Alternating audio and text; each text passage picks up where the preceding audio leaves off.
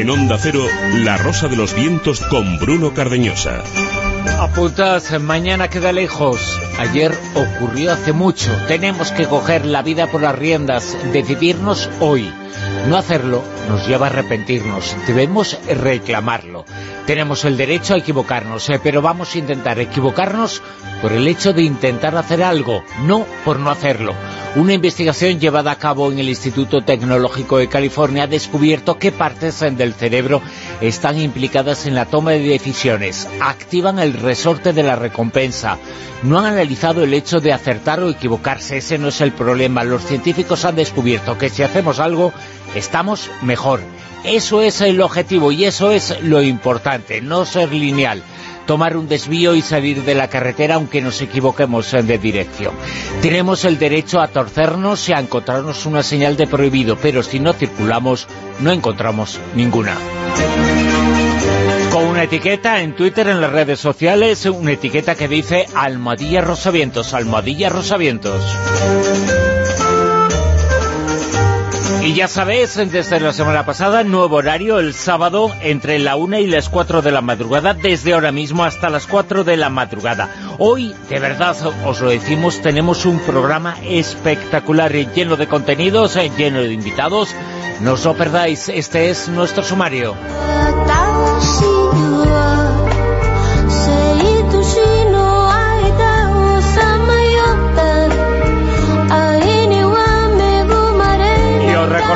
El nuevo horario, tomad nota, ya estamos en él, sábados a la una de la madrugada, domingos a la una y media.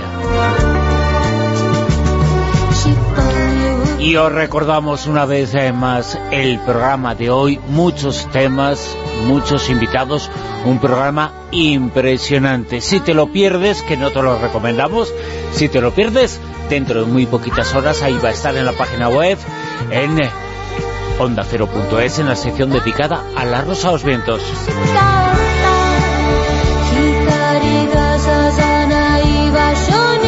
Vamos a arrancar con el autor de Fariña, con Nacho Carretero. Ha dado mucho que hablar últimamente, su libro fue secuestrado, tiene nuevo trabajo en el Corredor de la Muerte. Así se titula, él va a estar con nosotros.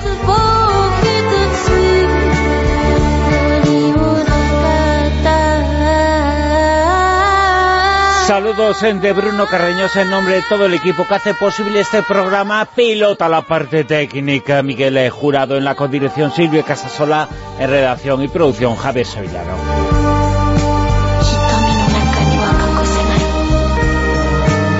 También hoy os vamos a hablar de inmortalidad, os vamos a hablar de momias, de la búsqueda de conservar.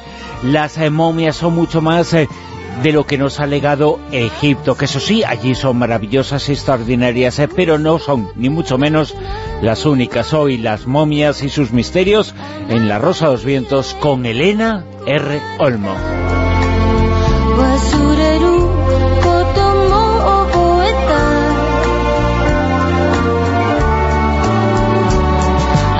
Encuentros cercanos nos va a visitar Irene X, la poeta de moda, acaba de ganar el premio Espasa de Poesía, ella es única, ella es eh, genial, su trabajo se titula La chica no olvida, un trabajo impresionante y espectacular, así son las cosas eh, que escribe, nos encanta, me encanta, es alguien muy especial que hace tiempo que queríamos eh, tenerla aquí y hoy va a estar con nosotros, hoy vamos a tener a Irene X.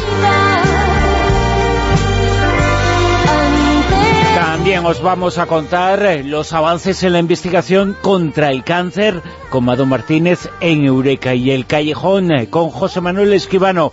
Os vamos a contar algo más eh, sobre la película Nacido una estrella y también vamos a estar con Dani Arrébola que ha estado con todos los grandes actores y actrices que están en la mente de todos.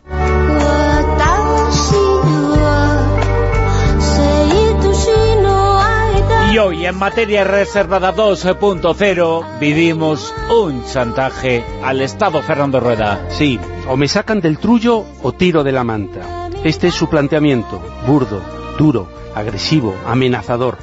Pero es que no le queda otra para intentar conseguir la libertad eterna o, al menos, una condena rebajada. Recuerda a los que gobiernan que sabe mucho y que puede contar al mundo sus miserias Poned vosotros nombres y apellidos a las personas a las que me refiero. Nosotros lo haremos más tarde y además contaremos sus historias y sus miserias. Y por supuesto os vamos a ofrecer eh, pistas eh, para conocer al personaje oculto de esta noche. Pistas, Silvia Casasola, que nos dicen... Hola, buenas noches Bruno, buenas noches Fernando, Buenas. buenas noches queridos oyentes. Pues pistas que ahora vamos a comentar, pero es que yo no me resisto a decir que vamos a tener a la premiada, al octavo premio Juan Antonio Cerveán de Divulgación Histórica con estas momias, que Elena Herreolmo va a estar aquí con nosotros en Lo de nada. con- Lo de con estas momias ha quedado fatal. Me imagino que te referirás a Bruno y a ti, vamos. Perdona, momias seremos todos dentro de poco, con lo cual estamos tan tranquilas. Además que hay momias muy bien conservadas, ¿eh? mejor que algunos vivos. Vale, Eso vale. te lo digo yo. Eso también es una indirecta, ¿eh? Ya, ya, ya, ya, muchas Bueno, gracias. Bueno, pues vamos con nuestro concurso. Y como hemos comentado que vamos a hablar del tema de cáncer con Mado, pues el tema de las pistas también va sobre el cáncer. Esta noche las protagonistas son grandes cantantes que han superado un cáncer. Las candidatas son Olivi- Olivia Newton-John, Luz Casal y Anastasia. Ya sabéis que podéis escribir en rosa.vientos, o con almohadilla rosa, rosavientos. Pero ¿cuál de estas tres cantantes puede ser si su abuelo es de origen alemán? Recordar, Olivia Newton-John, Luz Casal o Anastasia. Venga, escribid, que hay un premio en juego. La una y nueve minutos eh, comienza La Rosa de los Vientos, eh, comienza un programa fantástico y especial, el que os tenemos eh, preparado. Vamos a estar con todos vosotros hasta las cuatro. La Rosa de los Vientos con Bruno Cardeñosa.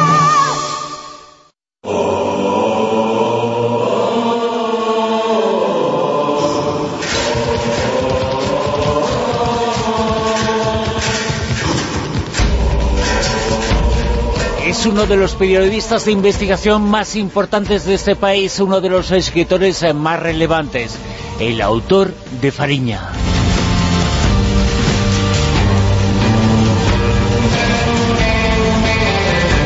Su libro fue secuestrado, estuvo de actualidad, eh, todo lo que tenía que ver eh, con su trabajo, con lo que pasaba. Era tremendo lo que estaba ocurriendo. Ha publicado un nuevo libro en el Corredor de la Muerte, así se titula. Está en Espasa y está esta noche con nosotros en La Rosa de los Vientos. Eh, Nacho Carretero, muy buenas, ¿qué tal? ¿Qué tal? Buenas, ¿cómo estáis? Buenas noches. Nacho, cuánto vértigo, ¿no?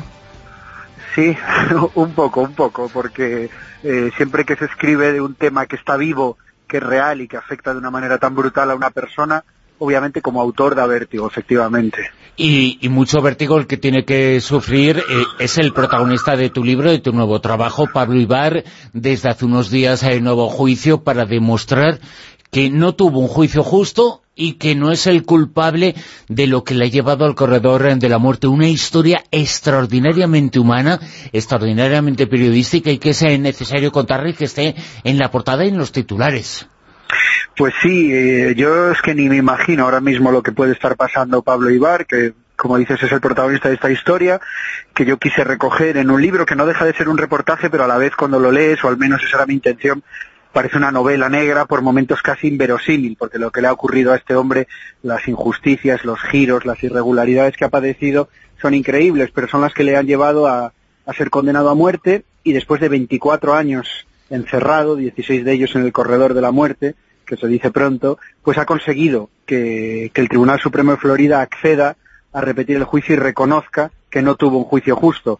Y, y ese juicio arrancó el pasado 1 de octubre y ahora mismo Pablo Ibar se juega literalmente la vida. Desde luego que sí, y no es una metáfora, se está jugando la vida en este momento. Un español en Florida, en el corredor de la muerte.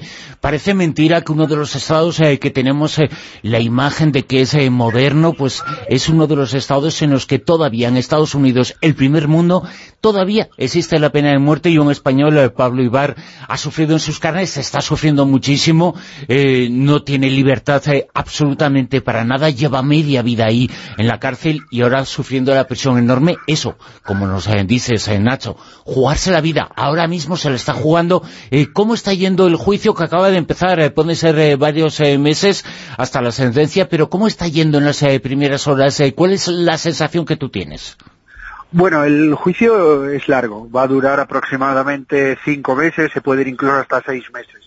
La primera parte eh, consiste en la selección del jurado eh, y durará aproximadamente un mes y medio. Es una parte eh, tediosa pero fundamental, porque eh, entre abogacía, entre defensa y fiscalía, pues deben eh, hacer una criba de 200 posibles candidatos, lo dejarán en 12 y es muy importante porque al final esas 12 personas son las que van a dictaminar si Pablo Ibar debe volver a casa o debe irse al corredor de la muerte de nuevo a ser ejecutado. O sea que imagínate la importancia de la selección del jurado que es en lo que están ahora mismo. Y efectivamente además Florida es un estado muy conservador dentro de Estados Unidos y por tanto la justicia es suele ser muy conservadora, así que eso es algo que va en contra de Pablo y que, y que van a intentar paliar en la medida de lo posible en la selección del juzgado. Creo que sería muy bueno, Nacho, que nos pusieras en antecedentes de cara a los oyentes que a lo mejor no conozcan bien el caso, que tengan alguna pequeña referencia, cómo eh, al final Pablo Ibar terminó en la cárcel. ¿Qué fue lo que le pasó?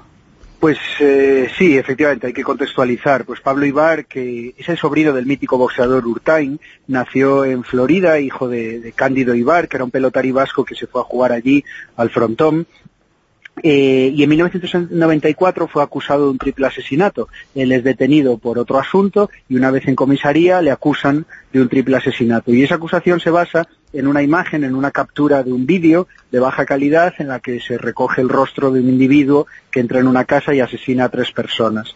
En realidad no hay ninguna prueba más allá de ese vídeo, ya que todo el ADN recogido en, en la escena del crimen, eh, que fue mucho, pues no coincide eh, con el de Pablo. Tampoco hay testigos válidos y al final todo queda reducido a un vídeo de baja calidad en la que además diversos expertos faciales aseguran que no es Pablo. Toda esta historia que yo recojo en el libro, que obviamente es mucho más compleja, mm, pero que prueba la cantidad de irregularidades que hubo en el proceso, eh, queda resumida en que el abogado de oficio que le, que le dan a Pablo, que le otorgan a Pablo, es un abogado que no le defiende, que empieza a tener problemas con medicamentos, con enfermedades y que acaba detenido incluso el propio abogado. Por tanto, Pablo eh, no tiene defensa, no tiene defensa que es un derecho básico de, de cualquier persona. Y de esa manera, es como en el año 2000 acaba condenado a muerte contra todo pronóstico y desde ese año ha estado luchando por conseguir lo que ha empezado el otro día, que es un juicio que por fin parece que puede ser un juicio justo.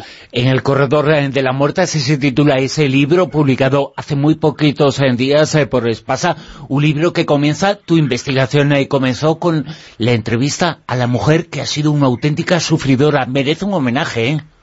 La verdad es que para mí es la auténtica protagonista de este libro, porque yo y de esta historia, porque yo en el libro tenía mucho interés en, poner el foco no solo en el caso judicial, que es apasionante, eh, sino en, la familia, en cómo es ser la mujer de un condenado a muerte, cómo es ser el padre de un condenado a muerte, cómo te afecta en el día a día, en la vida, en, tu trabajo, etcétera. Y yo intento recoger eso en el libro.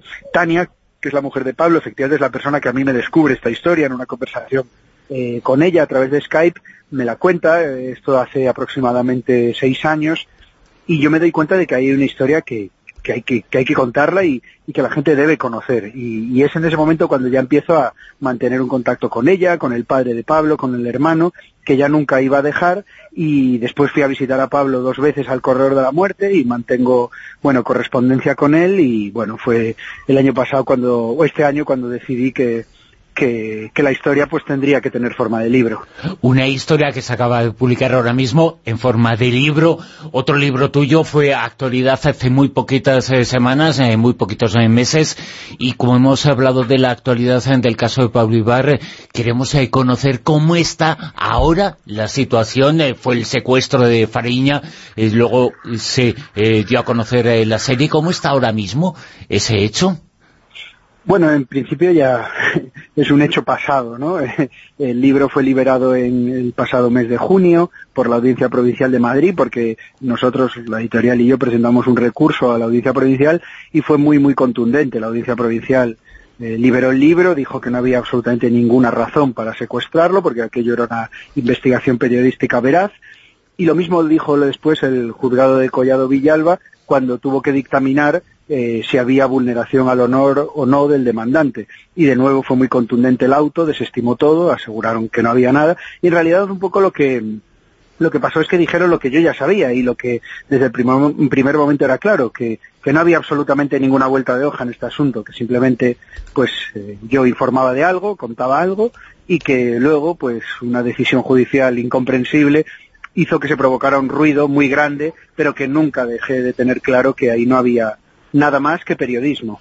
Nacho, tú eres eh, gallego, servidor eh, también. Eh, ¿Verdad que cuando hemos viajado a las costas, a algunos lugares, algunas localidades en Galicia, nos hemos encontrado verdaderas mansiones, gente con mucho dinero, y luego resulta que era un pescador que, bueno, que teóricamente había hecho toda su fortuna con, con las redes, y había algo más detrás, ¿no? Fareña lo demuestra, lo que había detrás era muy grave, ¿eh?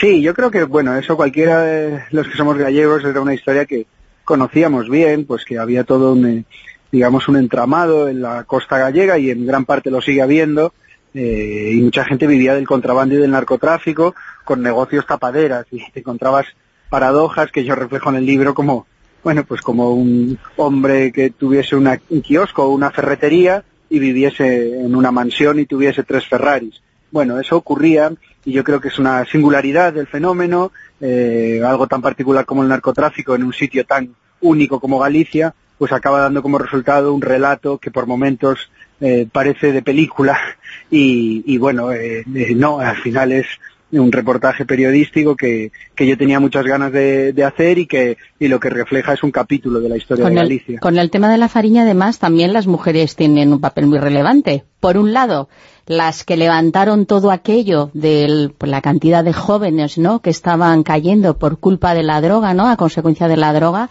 y por otro, también alguna mujer que se puso a liderar el tema del tráfico, ¿verdad? Sí, efectivamente las mujeres tuvieron un papel relevante. Otra cosa es lo visible o no que fuese, que esto es, eh, bueno, lo que durante casi siempre han padecido las pues mujeres, ¿no?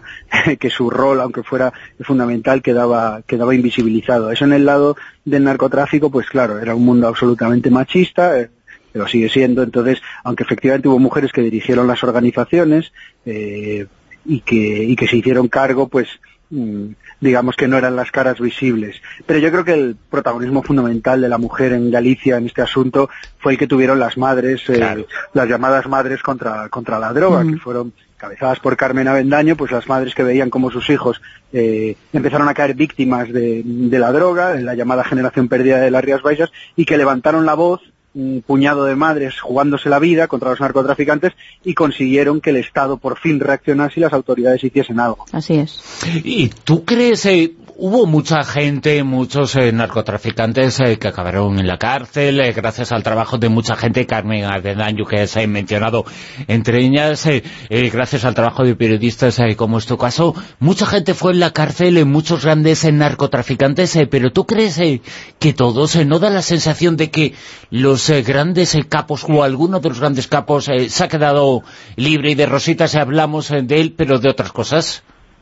Sí, sin duda. Eh, digamos que los que conocemos son los que pillaron, pero por cada uno que, que conocemos y que pillaron probablemente hay otro que le salió bien la jugada. Por supuesto que hay grandes narcotraficantes en Galicia que nunca han pasado por la justicia y los sigue habiendo. De hecho, eh, hoy en día los narcotraficantes más importantes que hay en Galicia son completamente desconocidos para, para la mayoría del público, no son mediáticos y, sobre todo, una cosa muy importante, no tienen ninguna causa por narcotráfico. Por tanto, efectivamente, la gente que hoy más cocaína mueve en Galicia y más quebraderos de cabeza supone para la policía, eh, son desconocidos, no son nombres mediáticos.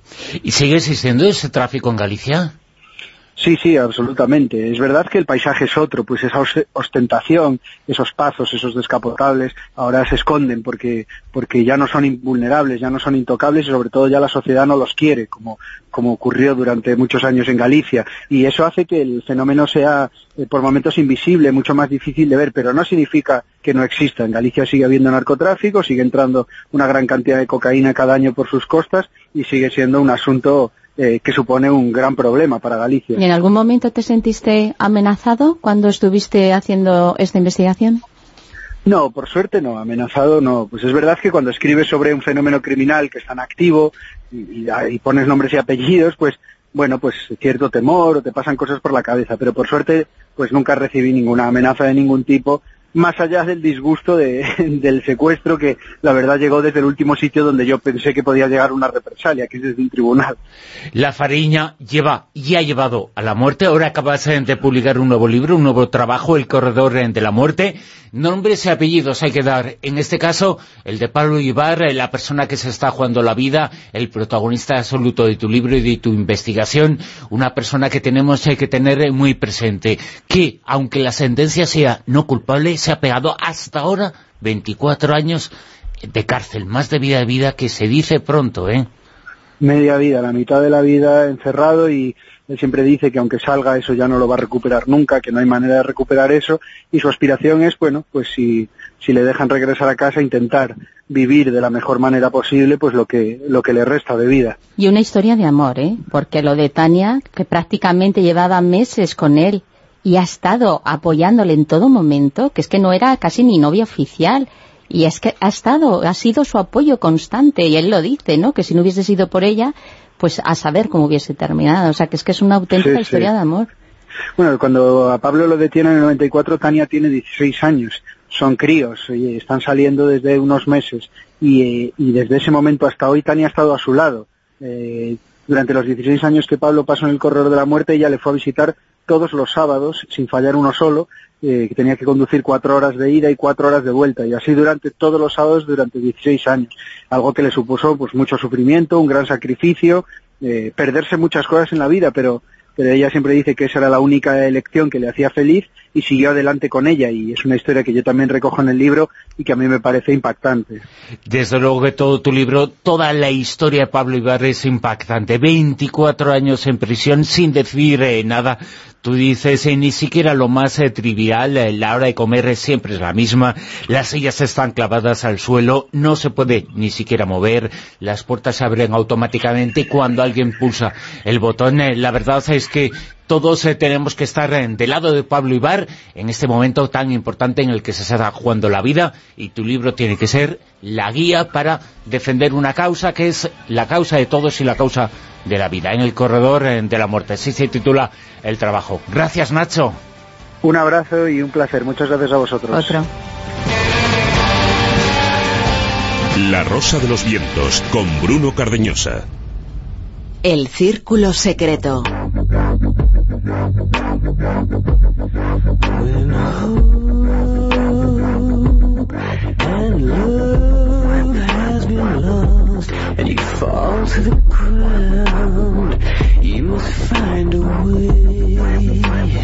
Cuatro minutos después de la muerte, el cuerpo humano se empieza a descomponer. Desde hace miles de años se ha intentado detener ese ciclo.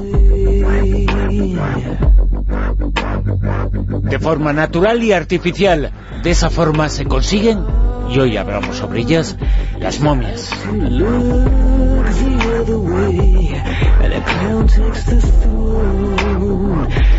Y para hablar eh, sobre ese tema tenemos esta noche con nosotros a la autora del libro CSI Momias. Se ha publicado en Odeón, ha ganado el octavo premio Juan Antonio Cebrián, CSI Momias, eh, la autora Elena Olmo. Elena, muy buenas, ¿qué tal? Buenas noches, muy bien. Nosotros encantados de tenerte aquí. ¿Cuánto tiempo, eh? Pues imagínate yo, sí, mucho, mucho. Empezamos a hacer cosas hace... No se dice. Qué nombre, que sois muy jóvenes, de verdad. Que lo de las momias es después. Sí, sí, pero ahora, afortunadamente seguimos siendo jóvenes. ¿Quién nos seríamos entonces? Ya ves. Mucho más jóvenes. Dios mío. O sea, que, que la vida es eh, fantástica porque lo que pasó hace mucho tiempo seguíamos siendo jóvenes como ahora. Mm, sin duda, y dentro de mucho volveremos a ser jóvenes, ya verás. Bueno, tú sí, yo igual, no tanto, ¿eh? Tú también, tú también. Hemos estado en el mundo del periodismo durante mucho tiempo, dirigiendo revistas, revistas que incluso han competido, pero hemos sido siempre eh, compañeros. Y yo tengo un recuerdo extraordinario de, de ti. Has estado al frente de Clio, pero tengo un recuerdo extraordinario de, de, toda esa... Eh, esa guerra que era de empresas, pero no, nosotros no guerreábamos para nada. No hemos guerreado ¿eh? nada. Sí. Nos hemos reído muchísimo. Para nada hemos guerreado y... que va, que va. Eh, fíjate, eh, me lo recordabas eh, tú en un texto en Facebook, lo decías, hace 20 años, en 1997, estuvimos hablando de combustiones espontáneas en la radio. Fue mi primer artículo y, me entre- y además me Sí. entrevistaste tú, y te lo juro, fue, fue curioso porque además eso me, me, me hace pensar en una momia. ¿En me cuál? Hace pensar en una momia, me hace pensar en la famosísima momia de Tutankamón. De esa no habla nadie, ¿no? No, nadie nunca. Lo que pasa es que todavía hay cosillas, fíjate, que, que no se saben mucho. Y aunque lo primero que os quiero decir es que yo con este libro dedico un espacio enorme a Egipto, lo más importante es que en él reivindico la existencia de todas las otras momias que existen y a las que apenas hacemos caso. Pero te voy a contar la anécdota de Tutankamón para, para no dejaros así. Eh, eh, bueno, eh, sabéis si, si la visualizáis, es una momia completamente negra, ¿no? Está, de hecho, es que está carbonizada. Y parece que tuvo, sufrió un proceso interno de combustión espontánea ya una vez eh, dentro del féretro, etcétera, etcétera. Esto se puede deber a dos cosas. Hay dos teorías. Una, que es la, la probable, digamos, que es eh, una consecuencia de un exceso uso de los aceites y ungüentos que, empleaban y, por tanto, pues con la temperatura y el calor que hacía, entraron en combustión, o eh, otra, que me, gusta mucho, que la propone una de mis egiptólogas favoritas, que es eh, Salima Ikram, y que cree que es eh, la intención de ennegrecer, o sea, la negrura de la momia es intencionada porque con ello pretendían emular o equiparar, convertir a la momia en Osiris. Y Ah. Osiris era negro. Claro. De hecho, es famosísimo el falo de Tutankamón. ¿verdad? Y, y también liga el- la historia de, convertir a Tutankamón en, en Osiris con el hecho de que sea la única momia que conserva eh, el falo. Así que, O sea que eh, Tutankamón, además, eh, no está negro porque me tire los dedos en el enchufe, pues, sino por otras no, cosas, no, no, ¿no? otras co- Una de esas dos. Tú, tú eras. ¿Cuál- ¿Con cuál te quedas? Bueno, sí, oye, que es muy importante eso que has dicho, te lo iba a preguntar, que aunque tenemos una imagen un poco mítica, hecha por el cine, hecha por eh, los iconos eh, de que momias igual a Egipto, para nada, Para que nada. mucho antes eh, de Egipto ya existía esa intención de momificar que yo creo que ha existido en cierto modo siempre con el hombre y con el ser humano y con todas las civilizaciones. Pues mira, siempre no lo sé, sinceramente, pero se ha descubierto en culturas en las que eh, incluso se desconocía que tuvieran hasta, hasta, hasta una relación o un vínculo emocional con la muerte o se, se, eh, que tuvieran conciencia ¿no? de esa especie de pérdida o de... eh, no sé cómo, cómo explicaroslo, pero sí que se, ha- llegado a encontrar y se ha remontado la momificación pues a culturas como son las han estado en la prensa estos días, ¿no? Las- los chinchorro que son las primeras momias artificiales. O sea, no, no nos, no hablamos ya de Otzi, la famosísima momia del hielo, eh, 3.500 años, creo que tiene ya, alguno más. No, las, las, las intencionadas, las que son las artificiales. Y esta cultura que os digo, las momias eh, chinchorro que aparecían en prensa esta semana precisamente porque se está se está intentando montar una campaña para eh, protegerlas, se están perdiendo y convertirlas en que sean patrimonio de la humanidad. Bueno, pues estas momias, ya os digo, o sea, son de- eran momias de unos pescadores que mm, la verdad es que perdían especialmente a niños. Hoy sabemos un poco la razón. Por el terreno había mucho arsénico en la zona y morían muchísimos niños, o incluso fetos, no llegaban a nacer. Parece ser que podría dar ser que por esta razón intentaran o tomaran esa conciencia ya de dolor con, con la, con la muerte, pero que incluso las preservaban para que, con la boca abierta, con la intención aparente, ¿eh? I- insisto, todo esto, pues ya sabéis, de que pudiera volver la- el alma, la persona, el ser, eh, a su cuerpo. Esa idea un poco, Elena, de, de todas las momificaciones en general, es como esa conexión con el más allá, ¿no? Sobre todo lo que tú comentas, los que son momificaciones artificiales. Exacto, exacto. Es el no perder ese hilo el estar disponible siempre el, recipiente para volver eh, lo antes posible y, e incluso en el caso de los egipcios que te lo mejoraban, pues mira qué bien, ¿no? Que te hacían ahí un poquito de cirugía estética para que te fueras mejor de lo que... Te tuneaban un Te tuneaban una chispita. Y se aguantaba unos cuantos miles de años más. Eh, sí. Bueno, de esas formas, eh, pero sí se aguanta. Que siempre se ha momificado, pregunto, ¿eh? Siempre se ha momificado en función de lo que alguien o fue en vida, eh, siempre fueron niños por un lado, pero personas también que fueron reyes, fueron líderes, parece que era gente escogida, ¿no? Principalmente. Esto que os contaba de los chinchorros es la única sociedad eh, intencionada que yo conozca o que se sepa que, buscaban, o sea, que no había una jerarquía, ¿no? En el resto, prácticamente, aquí te, mentiría si ahora me acuerdo, si te dijera que ahora me viene a la mente alguna que eh, a la inversa no recurriera siempre a, reyes y a, entidades privilegiadas, sacerdotes o castas, castas de élite, en definitiva. La momificación artificial, porque también ha existido la natural por supuesto.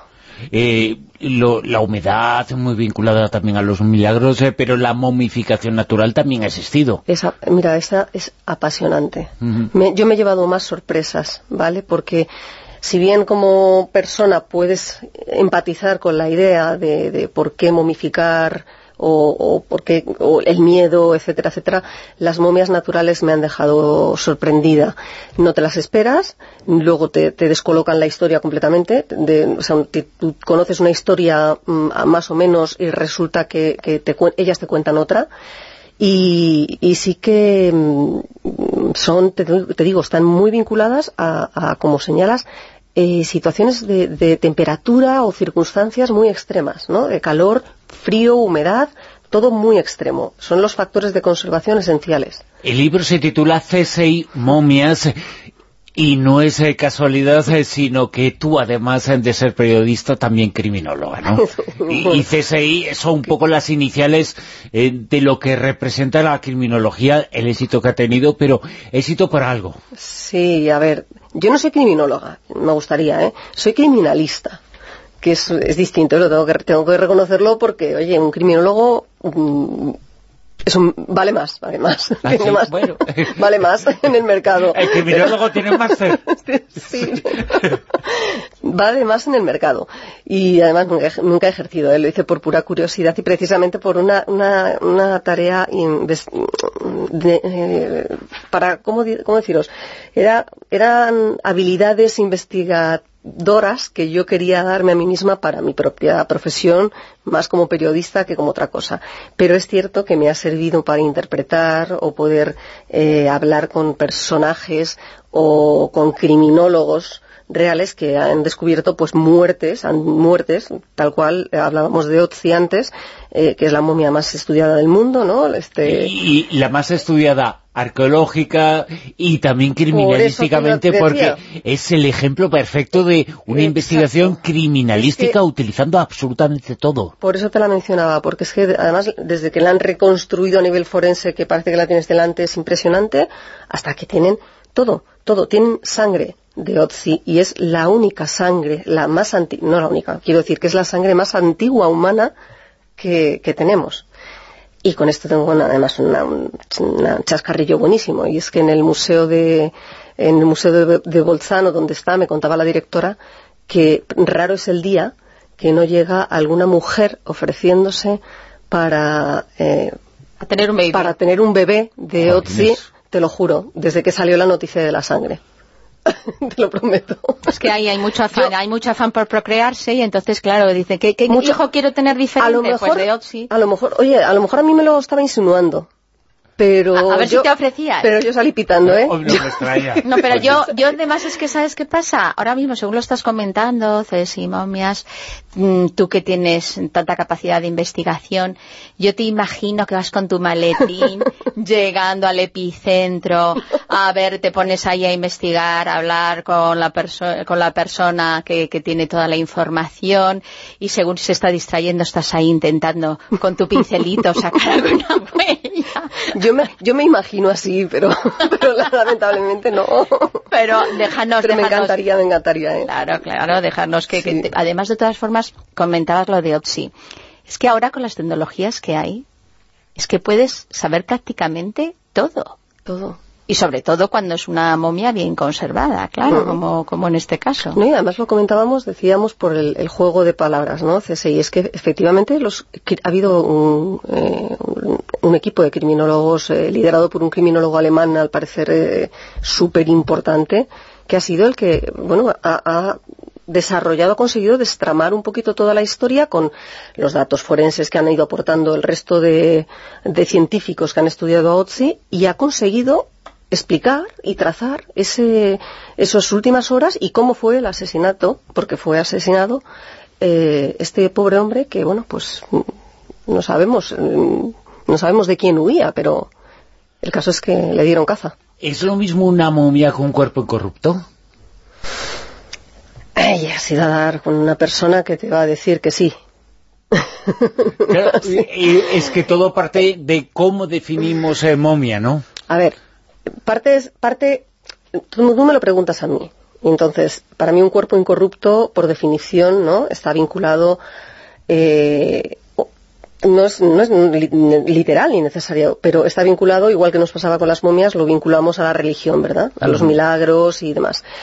Es verdad que no tiene por qué, o sea, incorrupto está incorrupto y, puede, y Otzi está incorrupto y punto, ¿no? No es, no es ningún milagro, pero me imagino que vas por esa línea, ¿verdad? Sí. Si quieres que te conteste a eso. Para mí, mm, yo no he dado todavía, a día de hoy, con ningún cuerpo incorrupto que no sea una momia, o bien artificial o bien natural. ¿Vale? Pero no he dado con ningún cuerpo incorrupto que no pueda encajar en esa definición. Eh, fíjate, hace unos eh, meses aquí, eh, la persona, el hombre que se encargó del embalsamiento de Franco, nos decía, cuando lo saquen de la tumba, no aparecerá un cadáver, aparecerá una momia, porque hicimos muy bien nuestro trabajo. Eh, Ahora dicen que no también, ¿eh? Bueno, cuando lo sacan de la tumba lo sabremos, ¿no? Ves. es que lo hicieron para un determinado tiempo. Eso es, claro. eso es, que es que... Pero eso pasaba, ¿no? Lo de meter eh, algo en la sangre para petrificar a la gente, en cierto modo. A ver, espera, espera, que son cosas distintas. Sí, sí, sí, pero en cierto modo. Los líderes, cualquier líder, ¿no?, de, reciente, ya, ya nos hemos olvidado de los antiguos, ¿vale? Ahora hablamos de los recientes. Los eh, embalsamaban de alguna manera para que aguantaran, pues eso, las pompas que suelen durar pues más de lo normal, ¿no? La gente, yo no, yo no sé exactamente lo que duró el la exposición de Franco no tengo muy muy claro, pero vamos, sé que... Eh, Yo creo que el tiempo que hicieron la procesión de la gente saludándole nada más, más Pues ya no obstante, fíjate tú, lo que tiene que aguantar mm, sin el para que con la temperatura ambiente que se debió generar pues aquello soportara esa vamos, en condiciones. Porque bueno, además, además mucho ya, ¿eh? Bueno, pero es que además eh, también lo tiene que soportar el visitante, porque ojo el olor, ¿eh? Entonces, eso por un lado. Y algunos de estos cuerpos pues sí que se han hecho de forma como casi eterna. Hay líderes que se conservan, se han momificado para que se conserven de por vida y otros que eran esa, función temporal, punto. Luego están... Eh, ¿Qué estaban? ¿En qué estábamos?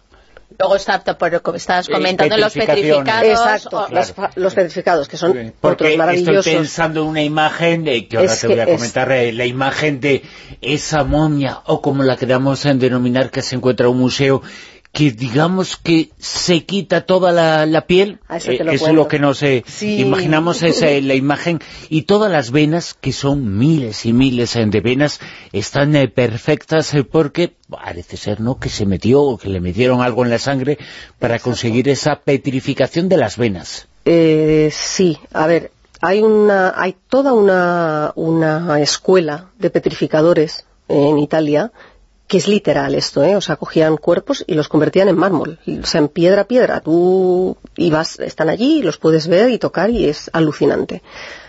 Esto empezó mm, al parecer con el sistema nervioso, principalmente porque sí, había que eh, bloquear eh, que los fluidos pudieran drenar o entrar o salir y la forma era metiendo cera o algo así como parafina, algún tipo de sustancia que pudiera solidificarlo. Los primeros experimentos o intentos pues están, eh, están expuestos y nos muestran solamente sistemas nerviosos. Pero la cosa fue avanzando y al final eh, unos con una técnica y otros con otra, pero todos iban consiguiendo el objetivo de petrificar a los muertos. Y era alucinante. Y ya os digo, hay algunos que son, que podéis, podréis ver las imágenes, son de, pura... Vamos, son esculturas. Eh, fíjate ahora que decías eso, eh, me estoy acordando y había que comentarlo porque el libro es espectacular. Es un libro con cientos, con miles eh, de imágenes eh, de todas esas momias, eh, de esos cientos de casos que comentas, sobre los que informas. CSI Momias, así, así se titula, que es un libro para leer, pero también un libro para ver y que encima ha ganado un premio muy importante. Exactamente, que tiene ese archivo que es propio, individual, de nuestra querida invitada y un premio importantísimo patrocinado por el Ayuntamiento de, de Crevillén y que nosotros, pues imagínate todo lo que sea divulgar la historia y en este caso tener una experta que se ha tirado tantos años recorriendo y recopilando información de, momias, pues hay que decir que a todo el jurado cuando vimos la obra finalista, que había tres, pues fue por unanimidad porque vimos que realmente tenía un lenguaje que te captaba Mm, al principio con el, porque el título original era Momias del Mundo, y es como que dices, madre mía, me meto yo aquí, no sé, me da un poquito de, de, temor, ¿no? A ver qué es lo que nos va a contar. Pero es que luego cuando te pones a leer el libro, es que pues eso te captura según, según, estás leyéndolo porque realmente te apetece saber más, te lo cuenta con un lenguaje es verdad, o sea, independientemente ya de, las fotos, que ahora hay muchas ilustraciones, en el, manuscrito original no había tanta foto, había bastantes, pero no tanta. Y es lo que está redactado, lo que, lo que te, te capta y te va llevando de un sitio a otro muy bien traído, porque no es vamos a este sitio y te voy contando. No, no, no, no es que es específicamente las momias son las protagonistas, pero cómo lo va contando ella, las peculiaridades que tienen y sobre todo las curiosidades, porque yo hay algo que es que me llama muchísimo la atención y que voy directamente a, a que me cuentes, lo de las momias caucásicas de China, con esos bellezones, con, que es que parecen opars, que están ahí, que, que, dices, pero ¿cómo es esto? Esto es imposible. Altura, rasgos, en una zona con, con, una cantidad de inventos, una serie de cosas que es que en China, vamos, que los tenemos como los inventores de todo y resulta que no. A ver, cuéntanos, ¿cómo llegaste tú a, esta información? ¿Cómo llegaste a, tener estas fotos? A ver, Dinos, que realmente, en ascua. Realmente, bueno, gracias por todo, porque me has sonrojado y todo con lo que has dicho, que me encanta, me ha encantado, gracias por tu crítica. Eh, Sincera, ¿eh? Lo sé, lo sé. a mí no me gusta lo sé, lo sé, lo sé. Eh, las momias caucásicas de China, yo no me acuerdo cuando las descubrí, la verdad pero estas sí que me dejaron, pues de esas, lo que decíamos, de estas naturales que te dan muchas más sorpresas al final que las artificiales, porque rompen con la historia, porque son unos señores que no pueden estar allí en ese momento, eh, están, eh, pues, pues, claro, era imposible, llevaban telas, ¿cómo se llaman? Los, nunca me sale el nombre. Los tartán, ¿no? Los tartán. Cuando, cuando estaban aquí haciendo, estábamos, estaban aquí los celtas haciendo tartán, pues a, a miles de millones de kilómetros estaban otros también haciéndolos. Entonces es muy raro que el tipo del mismo, además con el mismo dibujo, fuera, lo estuvieran haciendo simultáneamente, ¿no? no lo más probable es que hubiera una migración de algún grupo que consiguió llegar hasta allí y que, claro, que empezó a generar leyendas maravillosas entre los chinos, que se consideran hijos del río amarillo y punto y ya está, y empezaron a contar leyendas, claro, de gigantes rubios que cabalgaban no veas, imposible, no existía la silla de montar ni nada por el estilo, pero ni la, y la idea remota de montar un caballo, ¿para qué? Pero estos hombres sí tenían una especie, de, unas, unas sillas de montar y tenían, o no sabría explicar, ¿no? Pero sí, algo así, y tenían eh, tejidos de colores inexplicables e incluso tenían, lo que a mí más me, me, me ha llegado, eh, se sabe por una de sus momias, tenían biberones. Y uno de los, eh, el único o el primer biberón de la historia, pues eh, lo, lo, tiene una de las momias del desierto de, del Tarim. Ya había esas bellezas, ¿no? Las mujeres. Bellísimas. O sea, yo, ves la momia y te, a mí me da envidia la momia. O sea, dijo, ¿no esto? Vamos, que la hidratas un poquitito de nada. Bueno. No, no, no, Bruno, que eran guapísimas, que eran Sí, sí, sí, si no digo que fueran guapas, eh, pero... Que eran espectaculares, vamos. Hay que inventar una palabra, la momofilia o algo así, ¿no? ¿Y las, ¿Y las condiciones que había en esa zona para que se conservaran? Calor, calor, calor. Calor mm, bestial y una sequedad, o sea, no solo calor, sino la sequedad del terreno. Hay una cosa que me apetece mucho que eh, me cuentes y que cuentes a todos los oyentes, eh, porque es una de las investigaciones eh, que has hecho tú con un término que puede sonar actual, pero se hacía hace mucho tiempo. Hazlo tú mismo. O sea, ¿cómo se hace eso? que cada uno lo piense, ¿no? Estamos hablando de momificaciones. Sí, sí, es... ¿Eso alguna vez? Automomifícate, ¿no? Sí. Sí, yo me, me, me, reí mucho cuando se me ocurrió el título del capítulo ese. Sí, porque lo, lo, lo hacían y, e incluso se sospecha que aún se hace, aunque está prohibido ya por el por el gobierno, eh, por, por, los gobiernos donde, donde predomina el budismo, ¿de Sí. acuerdo? Eh, sacerdotes de distintas gestas budistas, eh, pues eh, decidían convertirse, que decidían eh, alcanzar el estado que se llamaba de, se llama, de budeidad, ¿vale? Y entonces significa que entras en un estado de meditación como eterno y si, si lo consigues te conviertes en el propio Buda. Hay todo un proceso que describo en el libro, dura 10 años, pero en definitiva es un señor que se sienta en la postura de la flor de loto, se va solo a un sitio y empieza a meditar y se tira 10 años. Ya os digo que es un proceso que además inter, en el que interviene la propia alimentación de este individuo, eh, pero 10 años después, si ha salido bien, estará momificado. No consideran los monjes budistas, no le dan por muerto, Uh -huh. le dan por en, estar en ese nirvana y por ser un Buda. Es un Buda viviente, ¿no? Para Sí, ellos, sí, de alguna to- manera. Totalmente. Pero además es, es- es increíble porque aquí, ves, no entran en juego los factores del entorno, del frío, el calor y demás. Es cierto que se lo hacen ellos mismos, es un proceso... Si queréis os lo cuento, pero algo habrá que dejar... eh, eh, Que la gente lo que la lea. gente lo lea. Enigma, Eh, pero enigma. si la gente Pero lo lee... si la gente Sí. lo lee se van a enterar de cómo se hace, ¿eh? Sí, Y pero que no lo hagan, ¿eh? No, mejor que no, ¿eh? No, mejor, mejor que no, porque no queda la cosa el resultado. Oye, funcionar, a algunos les ha funcionado, no a todos. Mira, nos eh, dice con Almedia Rosavientos en Twitter y nos dice desde Chile, Luis eh, Soto, que las eh, momias de Chinchorro son las más antiguas Sí. eh, de la historia de la humanidad de hace unos 5.000 años, ¿no? Sí, sí. Sí. O sea, que fueron primero las eh, civilizaciones americanas, por lo Es- menos de las que tenemos huellas, ¿no? De las que tenemos ahora constancia, fueron los primeros. Y ya te digo, a civilizaciones que, es- pues, que podían ser equipa- equiparables, no se les conoce un trato con la muerte, eh, mm, y además son los únicos que, que decíamos que no, que no momificaban de manera jerárquica. A mí hay algo que me ha llamado también la atención y yo creo que se conoce poco, que es la momificación de animales.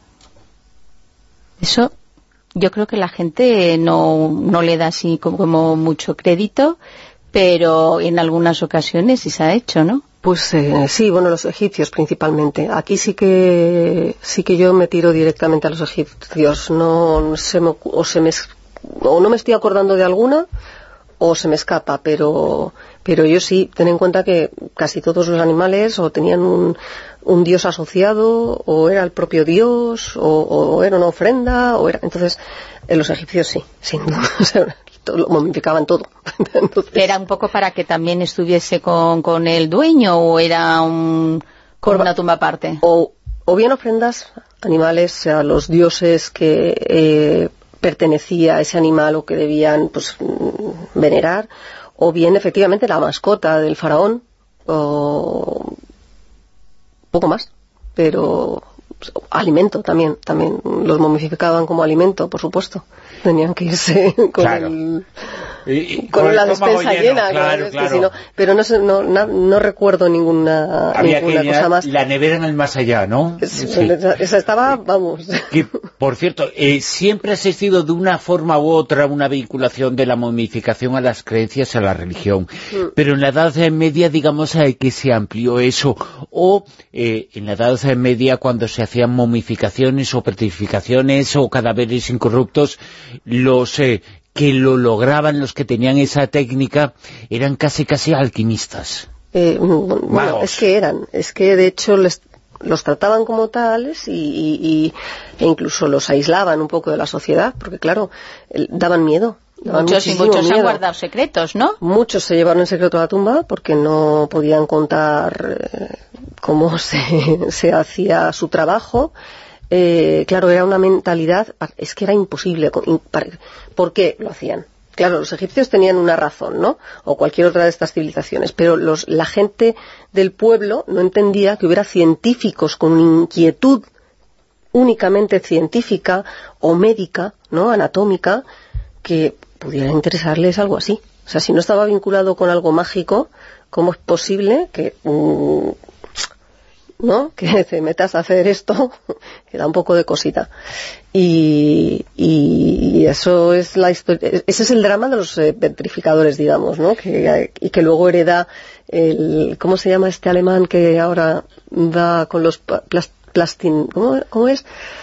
Ay, los plastificados, además lo digo, pero tiene el nombre es impronunciable para mí, pero bueno, las exposiciones de los cadáveres eh, que de alguna este, forma son este, conservados. Que viene a ser el, heredero ¿eh? de estos alquimistas. Eh. ¿Y eso existirá en el futuro? Es decir, cuando hablamos de momias pensamos en el pasado, más o menos reciente, la Edad Media, las civilizaciones antiguas, pero en el futuro seguirá existiendo, vestido del contexto en el que estemos, momificación de alguna forma. Para mí sí, la vivimos en el presente para mí, pues... además eh, de Donald Trump y esas cosas, pero... ya. No, para mí la vivimos en el presente porque eh, ahora la gente se, se aferra eh, a la vida igual que antes e intenta resistirse con la congelándose, ¿no? La con la Claro. Entonces, para mí, en definitiva, es el mismo concepto, la misma inquietud y el mismo objetivo. Eh, es que esté intacto el recipiente, que en cuanto pueda vuelvo. Ya me curarán o ya me conectarán a un, a un software pero de momento que me conserve muerto, ¿no? De momento que mi cuerpo esté en condiciones, que esté lo mejor posible. Mi cuerpo o mi cabeza, ¿no? O mi cabeza, mi cabeza. Principalmente, eh, bueno, aparte de que varía el precio, pero es cierto, además volvemos a lo de siempre, estas cosas se las permiten unos cuantos, otros no, en las civilizaciones antiguas también, ¿eh? Em, pero mm, la cabeza es lo más importante porque es donde nosotros creemos que tenemos ahora la conciencia, ¿no? A diferencia de otras civilizaciones, como los egipcios, ¿verdad? Que era, pasaban del cerebro y, era el corazón lo importante, por ejemplo.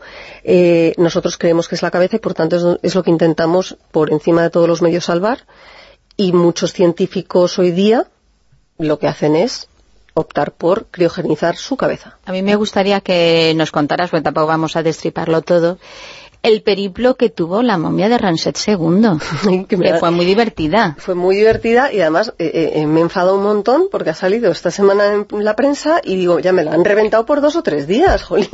Pero no, la gente no se, no se, va a enterar bien. Rabia. que esta semana en televisión, en los medios, han aparecido muchas momias, algunos han dado incluso una red de prensa, pero bueno.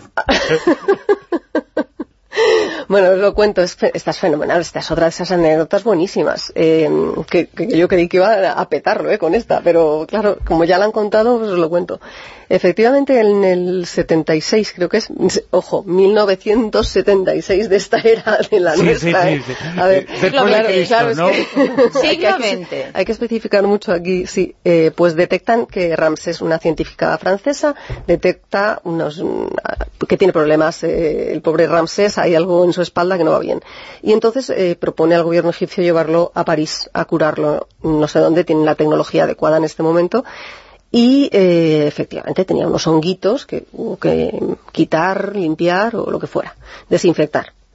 Entonces, bueno, pues eh, se, conceden los permisos, se tramitan todos los papeles y entre ellos, eh, fundamental, el pasaporte del faraón.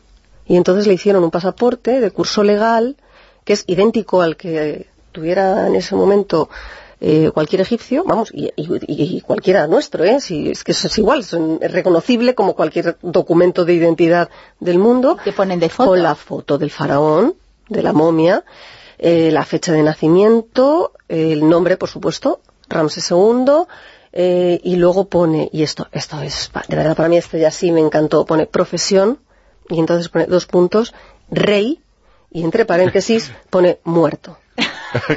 Entonces ya, con esto pudo el hombre viajar.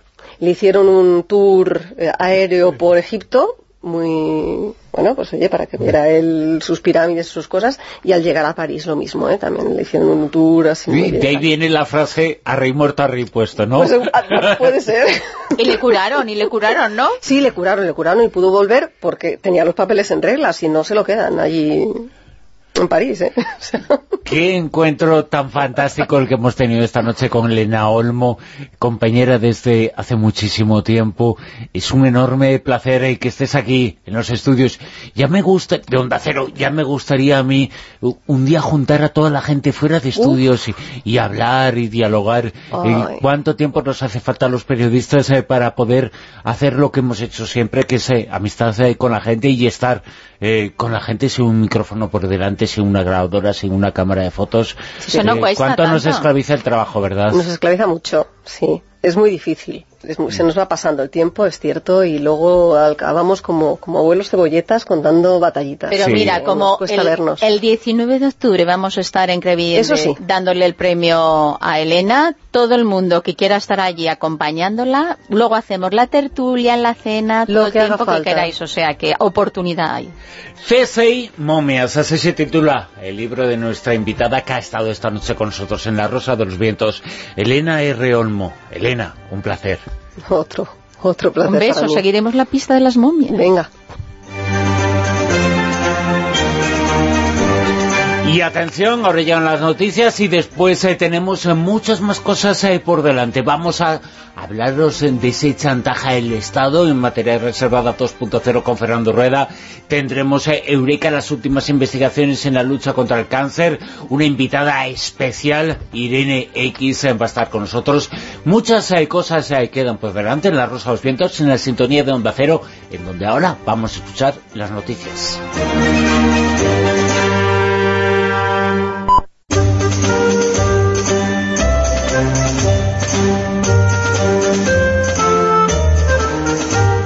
En Onda Cero, La Rosa de los Vientos con Bruno Cardeñosa.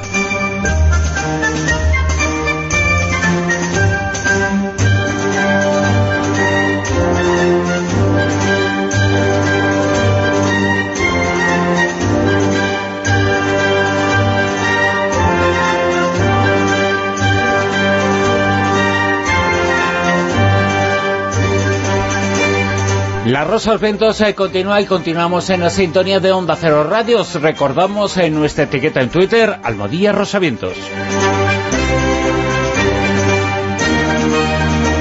Muchas cosas y muchos invitados eh, esta noche, muchos eh, temas, bueno, todo el mundo está hablando y lo vamos a hacer aquí, ahora, en materia reservada de ese chantaje al Estado. Pero antes de todo ello, nuevas pistas, vamos a conocer nuevos indicios para que sepáis cuál es el personaje oculto de esta noche.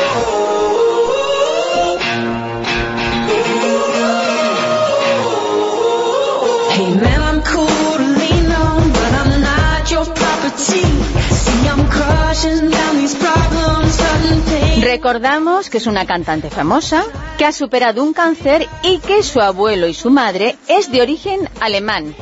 Pero ¿quién puede ser si comenzó su carrera como cantante en el instituto? Las tres cantantes que tenemos son Olivia Newton-John, Luz Casal o Anastasia. Ya sabéis, en rosa.vientos, arroba onda es o con almohadilla rosavientos, decirnos quién es de estas tres guapas y buenas cantantes es nuestro protagonista de hoy.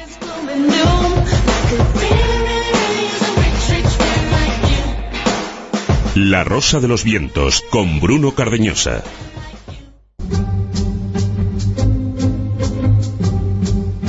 Materia Reservada 2.0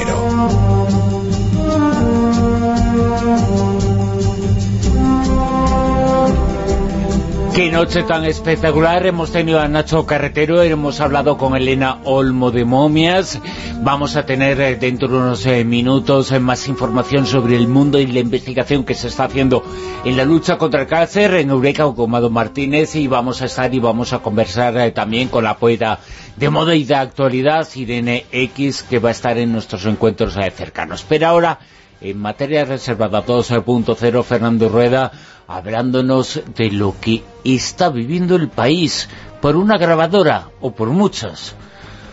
Chantaje al Estado. Fernando Rueda, muy buenas. Hola, muy buenas. Qué barbaridad. No, lo, que estamos viviendo no es eh, solo por una, una grabadora, ¿no? Eh, este país, como todos los países, está lleno de gente que se mueve, y eh, nuestros seguidores lo saben, se mueven por las alcantarillas. decía presidentes como Felipe González y tal, que que los graves problemas del país se resuelven ahí. Y el problema es que cuando esas personas que están en, las alcantarillas, tanto del gobierno como en las alcantarillas de, otros asuntos, eh, más o menos sucios, más o menos ocultos, pues llega un momento en que esas personas, eh, bueno, pues se hartan, cambia de, de, bando, les ocurre algo que no les gusta, que suele ser la entrada en prisión o, o en la apertura de, juicios o de, o de investigaciones y entonces se convierten en, gente problemática porque es que han estado viviendo, han estado haciendo muchas cosas en favor de otros que llegado el momento mm, dicen, oye, pues esto a mí me tiene que, salvar, ¿no? No me merezco esto, ¿no? Claro, el comisario Villarejo tiene grabaciones eh, de mucha gente en los últimos 25 eh, años. Parece que siempre llevaba una una, perdón. Sí, una momia. Estamos momificados hoy. Una grabadora escondida, eh, parece que lo sabe todo y todos, tiene información, es una información real, evidentemente, pero es una información que grabó, que consiguió, y lo mejor es que contemos un poquito cómo es este personaje. Tú, Fernando Rueda, en tus investigaciones eh, como periodista, llegaste a reunirte con él. ¿Es un personaje tan siniestro como parece ser? Mira, yo mm, para preparar esto he estado mirando en mis papeles. Si me he encontrado un papel de hace 24 eh, años, 1994, que es una noticia que yo publiqué en la revista Tiempo, eh, en la cual eh, yo contaba una historia del eh, comisario Villarejo. Villarejo acababa de sacar eh, un informe, que era el informe Veritas, en el cual, bueno, se decía que el juez en aquel momento estrella, que era el juez Baltasar Garzón, que, que estaba investigando el asunto de los GAL, se decía que tenía relaciones con gente del narcotráfico, que había participado en orgías con mujeres, etcétera, etcétera, ¿no? Y entonces, eh, yo hice en aquel momento una historia, y en esa historia eh, hubo alguien que me dijo que Garzón tenía, que perdón, que, Villarejo tenía una agencia de modelos que en realidad era eh, un, las utilizaba un poco para el tema de la, de la prostitución, ¿no? Hace 24 años. La conexión de aquella información con lo que hemos eh, sabido en, estos momentos. ¿eh? Eh, y, resulta que aquello lo sabía en, en la sociedad eh, eh, madrileña, al menos, lo sabía, digamos, eh, alguna gente influyente. No sé si es porque estaban en ese negocio, porque conocían o porque estaban con todas esas cosas. yo conocí en aquel momento, después de publicar esa información, vino Villarejo a la redacción y tuve un momento eh, muy agradable con él y con otro que iba con él, que hacían de policías malutos, ¿no? Y que te amenazan y que te dicen y que te, se ponen chulitos, no, no que te amenacen, te ponen chulitos y tal y todas estas cosas. Yo luego volví a quedar con él y hubo alguien que me dijo, ten mucho cuidado porque Villarejo lo graba, Lo, te graba siempre, ¿no? Entonces, eh, yo creo que tenía un Porsche, un cochazo tenía, y quedamos, me acuerdo, en la puerta del VIPS, estaba su cochazo en la puerta, y le dije, entramos al VIPS, y dice, no, no, mejor en mi coche y tal. Entonces yo dije, bueno, es porque tiene instalado el sistema de grabación, obviamente, en su coche. El problema es que igual que a, mí eh, me informaron y que yo sabía que él estaba grabando eh, la conversación, digamos que han pasado 24 años y la gente mm, eh, con la sospecha más o menos de que grababa, eh, la gente ha hablado sin, eh, sin ningún problema. Incluso eh, su colega, el, policía Enrique García Castaño, también le tenía grabado, es decir, que lo grababa absolutamente todo. Y entonces es una persona que, que cuando él entra en la policía en el, en el 72 se le queda pequeña y empieza en el 83, se busca, sale, se monta sus propios negocios tipo tapadera y tal, y, empieza a trabajar con la policía. Y empieza a hacer eso los no trabajos... solamente lo hace por sí mismo, sino que lo hace para alguien.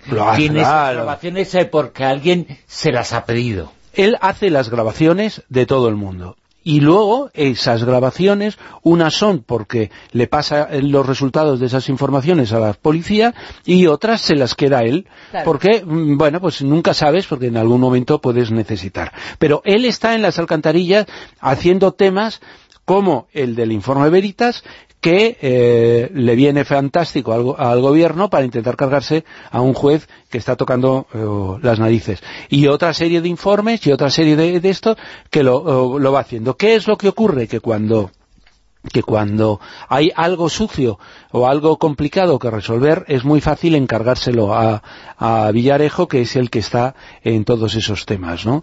Y, eh, ¿Y, qué pasa? Que esto lo hace con el gobierno de Felipe González, pero luego llega el siguiente gobierno, el gobierno de Aznar, y oye, y es que eh, el tema sigue igual, le siguen encargando todas esas cosas, y él mientras sigue haciendo temas para eso, pero luego él tiene montado su propio, sus propios negocios y sus propias cosas.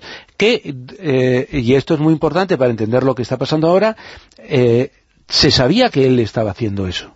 Es decir, que él actúa eh, como, como un agente eh, eh, encubierto, más bien como un agente negro, es decir, alguien que tiene sus propias tapaderas y su funcionamiento.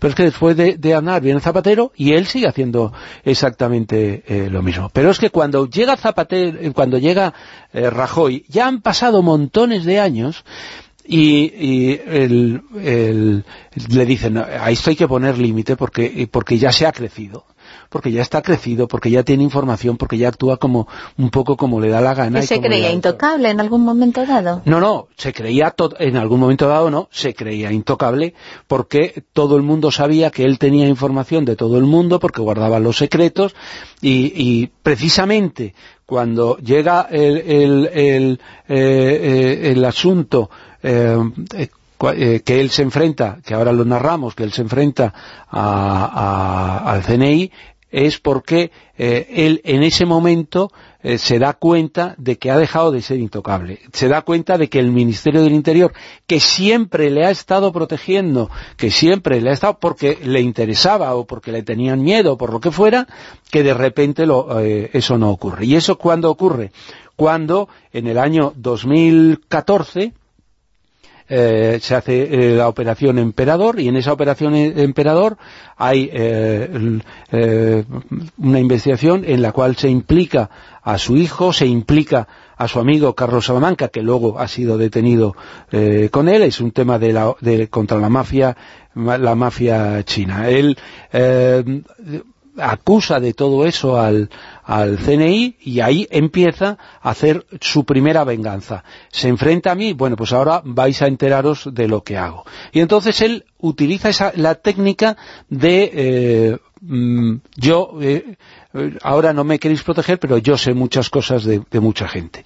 Y él empieza sacando las cosas del, eh, del eh, CNI, y entonces él empieza a sacar informes sobre eh, Félix Sanz, diciendo que Félix Sanz ha ido a, chantajear a, Corina, a la que fue la, amiga del rey, empieza a sacar información, les acusa de un montón de cosas, y poco a poco se va dando cuenta de que no tiene ningún resultado, de que los jueces archivan las cosas. Y más aún, que hay una filtración a un periódico en el cual se filtran todo el entramado de empresas que él tiene montado y se empieza a filtrar que él, eh, cómo ha ganado el dinero y cómo, cómo lo, lo hace. Y entonces, claro, él se da cuenta de que están empezando a acosarle, se dan cuenta de que pueden meterle en la cárcel. Y a partir de ese momento empieza todo lo que ha ocurrido ahora y todo y lo es que, ha acabado en la cárcel y quiere utilizar la información y lo que sabe para eh, chantajear a quien sea para salir. Sí, ahora están lanzando yo lo que yo pienso que es una cortina de humo, que es decir, no, es que hay gente que está tratando de hundirle filtrando eso, pero en realidad eh, lo, que estamos viendo es que primero ha ido a, por el rey, eh, vamos a por el rey Juan Carlos, y con todo el tema de, de Corina, con aquella grabación que, se hizo, una grabación que llevó a, que eh, en sede parlamentaria Félix Sanz, el director del fuera el que utilizara los términos de que eh, estaba intentando chantajear al Estado. Él es el que, digamos, ha eh, jugado esos términos. ¿Cómo? Pues diciendo, voy a ir a por el rey, voy a ir a, desprestigiarlo. Y bueno, y ahí entró todo el sistema de, eh, sacar esa información. ¿El problema cuál fue? El problema fue que eh, él, como otros, no se da cuenta de que eh, el Estado lo resiste casi todo. Es verdad que el desprestigio que, ha, adquirido en estos momentos el rey Juan Carlos ha sido absolutamente tremendo, ¿no? Pero al final no ha habido ni comisión parlamentaria, ni ha habido investigación, ni ha habido absolutamente nada. Entonces, cuando, cuando esto ha, dado, ha sido un fracaso, entonces, mm, claro, cuando tienes eh, 30 años de cintas, pues claro, has hablado con tanta gente y si lo has archivado bien, pues de repente dices, vamos a ver, vamos a ver la actualidad de ahora. y entonces en la actualidad de ahora dices, hombre, si han puesto a esta fiscal, eh, eh, a Dolores, de, de ministra de Justicia, pues vamos a ver qué es lo que hay en esas Voy a tirar de archivo y me encuentro con esto. Y hay que decir... Que no excusa lo que hizo, lo que dijo. Eso es una cosa eh, para discutir en otro momento. Estamos hablando de, la persona que ha utilizado esa información para conseguir sus objetivos. Eh, otra cosa es que puede ser criticable lo que pasaba en esa reunión, pero hubo alguien, que es este señor Villarejo, que puso una grabadora. Claro, porque al final, cuando, cuando tú grabas a, a todo el mundo, lo que estás es grabando conversaciones privadas, conversaciones con dos copas de más, conversaciones de esto, en el cual pues eh, yo creo ahí que todos podemos decir todo tipo de, de tonterías o todo tipo de cosas, ¿no? Entonces, mm, buscó, buscó quién podía ser, eh, quién se podía ser el siguiente objetivo, y entonces lo que está claro es que aparece eh, en la conversación de la, de la fiscal en, en, aquel momento Dolores Delgado, y eh, bueno mm, y es una conversación en la cual pues eh, pues claro eh, resulta que ya primero tener relaciones con Villarejo y quedar con Villarejo se ha convertido en algo estigmatizado completamente ¿no? tendrá una conversación mía ya lo digo y no sé lo que dije en el coche hace 24 años espero no haber dicho nada pero pero es que eh, hay un montón de gente que ha quedado con, él, porque al final, él, cuando saca el informe eh, Veritas, ese informe Veritas va contra el juez Garzón. Sin embargo, eh, el juez Garzón es uno de los que más... De, hecho, está defendiendo a, al gran colega, de, a uno de los grandes colegas de, de Villarejo, que es Enrique García Castaño, que, eh, que y está defendiendo y, Garzón siempre habla, bien de Villarejo, ¿no? ¿Por qué? Porque eh, estos policías han facilitado mucha información para los casos, han, han ayudado mucho a, los fiscales. A él particularmente, ¿no? Le ha ayudado bastante. Sí, y luego hay una cosa que yo creo que, eh, que hay que decir, eligen los el, el, servicio secreto, elige la policía, elige la Guardia Civil, el juez que va a llevar los, los, los casos, no debería pero es costumbre, pues mira, mm, todo el mundo sabe que, eh, en lugar de, si en lugar de hacer una detención un lunes, la haces el miércoles, el, juez que está de guardia es fulanito y, tú sabes que puedes incidir en que sea en quién te lleva el, caso. Pero bueno, él coge y saca la, conversación.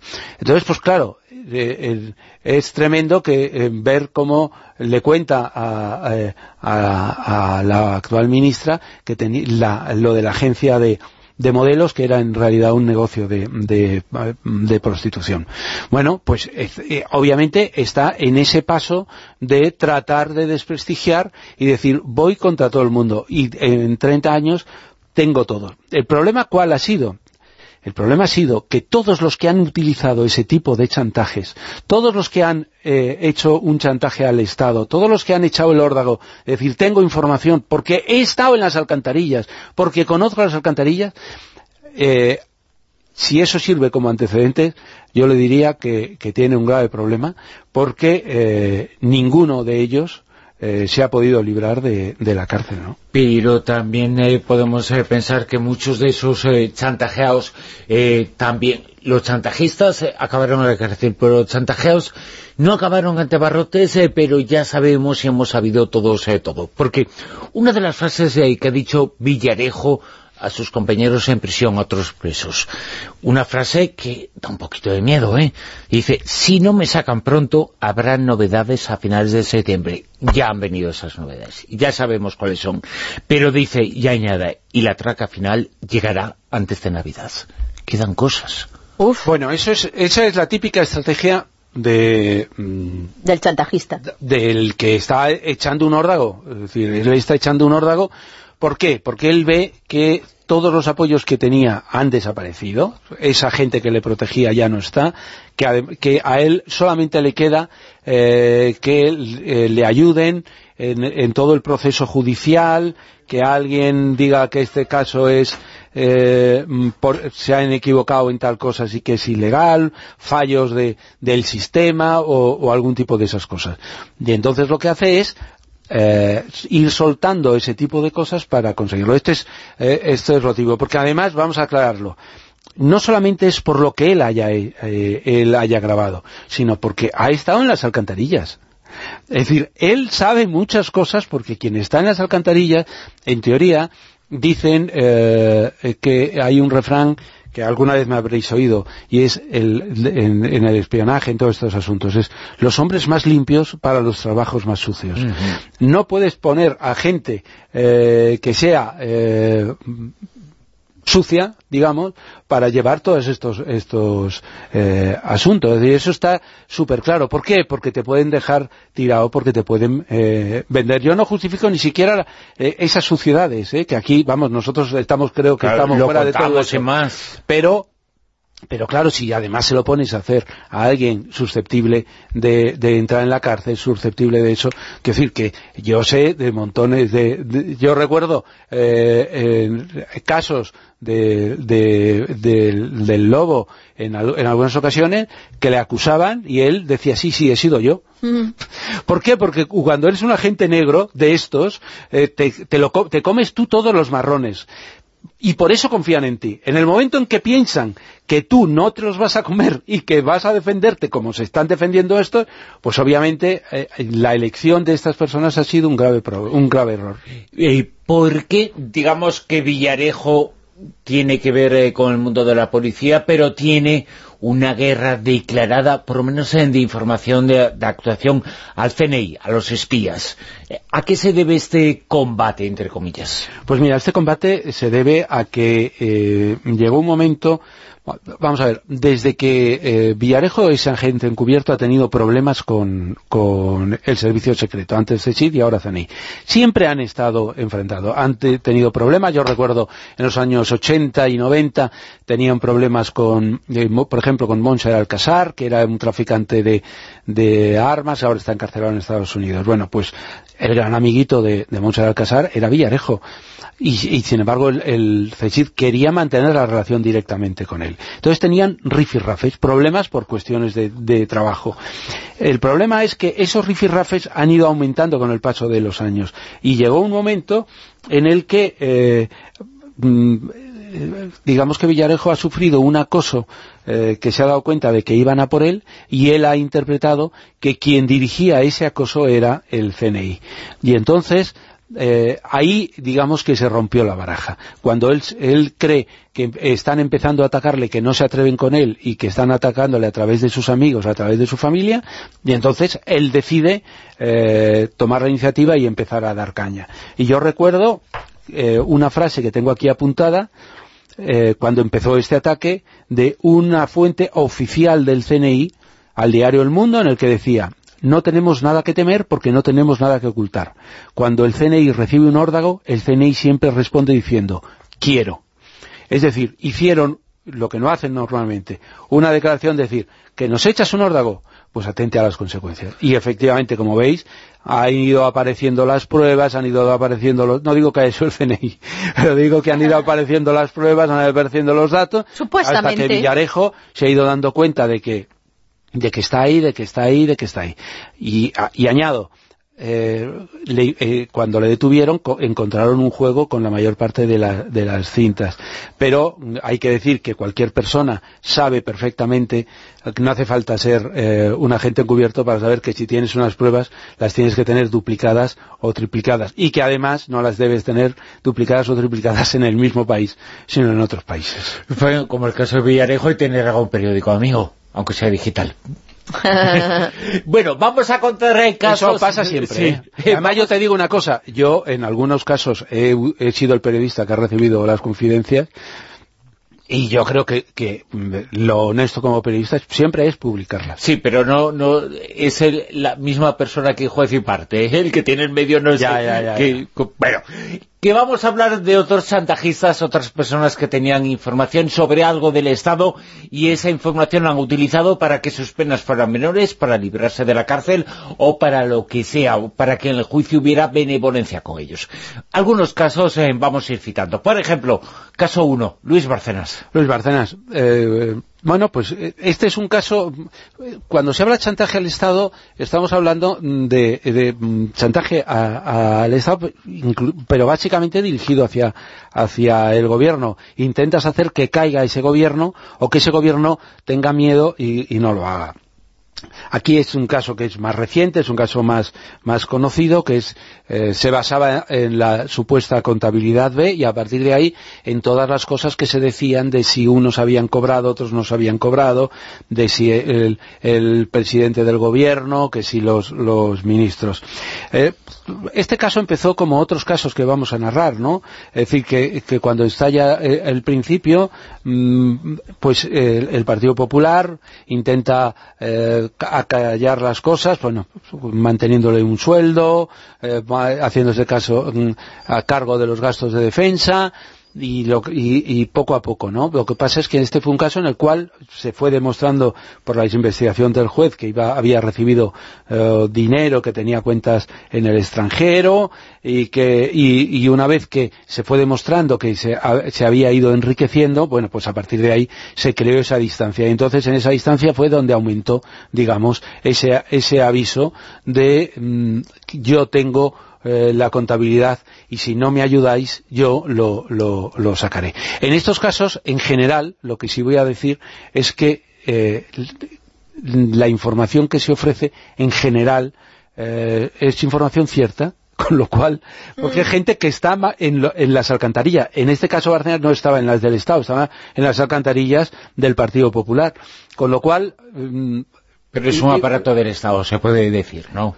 Bueno, sí, sí, sí, no, claro, quiero decir eh, que, que, que son eh, lo utiliza esa información de las alcantarillas para, para chantajear al Claro. Estado, ¿no? Y entonces, a partir de ahí, pues claro, existe siempre un ten con ten de qué es lo que, lo que hago. Pero Bárcenas estará en la cárcel mucho tiempo. Existe un ten con ten y mucho aguante. Y mucho aguante. Luis Roldán, es otro caso. Luis Roldán es otro caso, eh, claro, Luis- bueno, ya sabéis la historia, fue director general de la Guardia Civil, él coge, escapa, vuelve y tal. Y entonces, eh, ¿qué es lo que, lo que hace para intentar salvarse? Pues lo mismo, denuncia el uso de los fondos reservados, pues, autoinculpándose porque él lo había cobrado los fondos reservados, pero acusa a otros cargos del eh, Ministerio del eh, Interior. Luego también sacó a- aquel tema fantástico de, mm, de- del caso Crillón, que era que el, el vicepresidente Narcís Serra había encargado espiar nada más y nada menos que al banquero eh, Mario Conde. E incluso ya a- amenazó con con dar datos sobre el GAL verde, es decir, la participación de la Guardia Civil que él dirigía en el caso del GAL, en la lucha co- en lo, eh, del GAL. Todo esto fue amenazando, fue amenazando, no le hicieron caso, lo publicó y es verdad, eso lo se difundió, pero al final es verdad que, el Estado sufre porque sale, eh, eh, lo que hay en las alcantarillas es mierda, es que no hay otra cosa para que sea claro. Por eso palabra- están las Están claro. Refuma, refuma. Entonces sale, eh, huele durante una temporada, pero al final... Eh, Pero no se libran, que es lo bueno, ¿eh? Al final Roldán tuvo termina... una condena de claro. 31 años. El mayor escándalo de la historia en la democracia, o en eso, de España, es el escándalo de los GAL. Y el escándalo de los GAL estuvo protagonizado por otras eh, personas que están en esta lista, por José Amedo y Michel Domínguez. Sí, esta, esta es una historia que demuestra un poco lo que eh, estos casos que estamos diciendo y que refleja un poco el escenario del teatro, ¿no? Eh, Amedio y Domínguez eran eh, dos de los básicos del, del GAL. Estamos hablando nuevamente de los hombres más limpios para los trabajos más sucios, que en este caso yo creo que no se cumplió y, quien lo seleccionó en ese sentido se, equivocó. Bueno, pues los detuvieron por el caso de los GAL y al principio pues estuvieron tranquilamente, digamos, eh, en ese tema de, de decir que todo es falso, todo es mentira. Claro, luego nos enteramos de que todo era falso, todas mentiras, porque tenían un sueldo y porque incluso les metieron, eh, creo que fueron 200 millones de pesetas en un banco suizo a nombre de sus esposas, ¿no? Pero ¿qué, qué pasó? Que fue avanzando, ellos querían más, les iban a meter en la cárcel, los iban a, condenar, en, eh, y lo, que ellos inicialmente dijeron que era un montaje, pues ya en, en, en el 93 ya empezaron a decir que a, a tirar para arriba, empezaron a mencionar a Rafael Vera, empezaron a mencionar a José eh, Barrio Nuevo, empezaron a, a intentar eh, evitar la cárcel, no lo consiguieron, avisaron que íbamos a cantar, que a cantar, y al final eh, cantaron. ¿Les libró a alguien de la cárcel? No. Otro personaje que parecía saber eh, muchas cosas eh, de muchos, que tenía papeles, eran los papeles eh, de Juan Alberto Perote. Sí, bueno, esto fue otra, otra historia que vivimos convulsa y que demuestra también un poco mm, pues el chantaje. Mario Conde había sido presidente de Banesto, le quitaron Banesto y, el gobierno le empezó a hacer, le arruinó, bueno, como se arruinan los ricos y tal, y este estuvo en la cárcel, conoció luego posteriormente a, Perote, Perote se había llevado una serie de papeles de de del servicio secreto, en el cual, entre otras muchas cosas, aportaba un montón de información sobre los GAL y sobre otros tipos de asuntos. Entonces, eh, directamente el abogado de, de, de Mario Conde fue mostrando esos papeles y advirtiendo que si no le, le libraban de todo el tema eh, de la cárcel. Y además le pagaban no sé cuántos decenas de millones eh, como indemnización que filtraría esa información tuvieron un ten con ten, intentaron ahí, ahí intervino eh, el servicio secreto, e incluso Paesa, el famoso Paesa, el agente secreto, para intentar comprar a Perote, eh, que le ofrecieron dinero para que eh, dijera que esos papeles eran una manipulación, eh, Perote no entró al, al trapo, ¿no?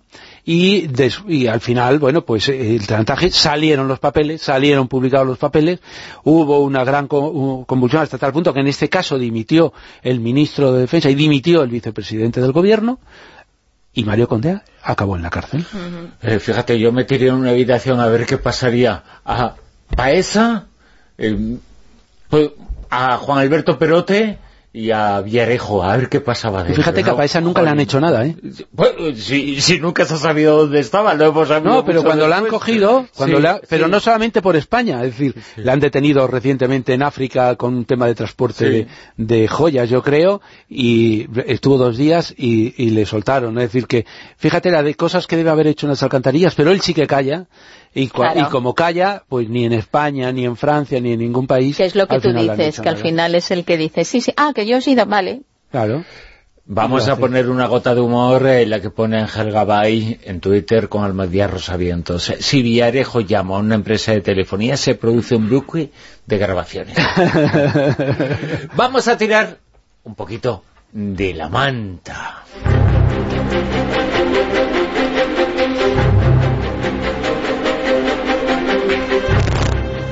Villarejo lo sabe todo de todos y de todos eh, dice algo, utiliza algo. Bueno, pues el FBI parecido. Efectivamente, cambiemos un poco de, de escenario. El FBI estadounidense, muy de actualidad en el mundo por el enfrentamiento de algunos de sus directores con el presidente Trump, tuvo una etapa oscura, yo diría negra, que comenzó con su fundación en 1935 y concluyó en 1972, periodo en el que estuvo dirigido por Edgar J. Hoover. Paralelamente a las acciones que convirtieron a la oficina en el ejemplo a seguir en la tecnificación de las investigaciones, esa etapa fue la de la caza de brujas contra todos aquellos que olieran a comunista, alegando siempre el bien de la patria. Muchos pensaron que, muerto el perro, se acabó la rabia. Es decir, sin Hoover terminaron las actuaciones radicales y enloquecidas de un sector del FBI para inventarse amenazas que intentaban socavar el régimen estadounidense. Pero no fue así, y en los últimos tiempos han surgido nuevas pruebas de cómo actúa hoy el FBI. Documentos desclasificados sobre el caso esperpéntico de Nelson Mandela demuestran que todo sigue igual. Luchador por la libertad y la igualdad en Sudáfrica, la política del apartheid le llevó a ingresar en la cárcel en 1962. En ese momento, el FBI de Hoover defendía al régimen racista y colaboró en la detención de lo que era para ellos ese peligroso comunista. Estábamos en la Guerra Fría y las disidencias se interpretaban en esa clave. Dentro de Estados Unidos, Hoover mantenía esa misma política. El líder que estaba levantando a los negros y defendiendo sus derechos, Martin Luther King, fue tachado de todo y perseguido hasta la extenuación. Pero Hoover dejó de ser director del FBI cuando se murió y las cosas no cambiaron por muchos años que pasaron.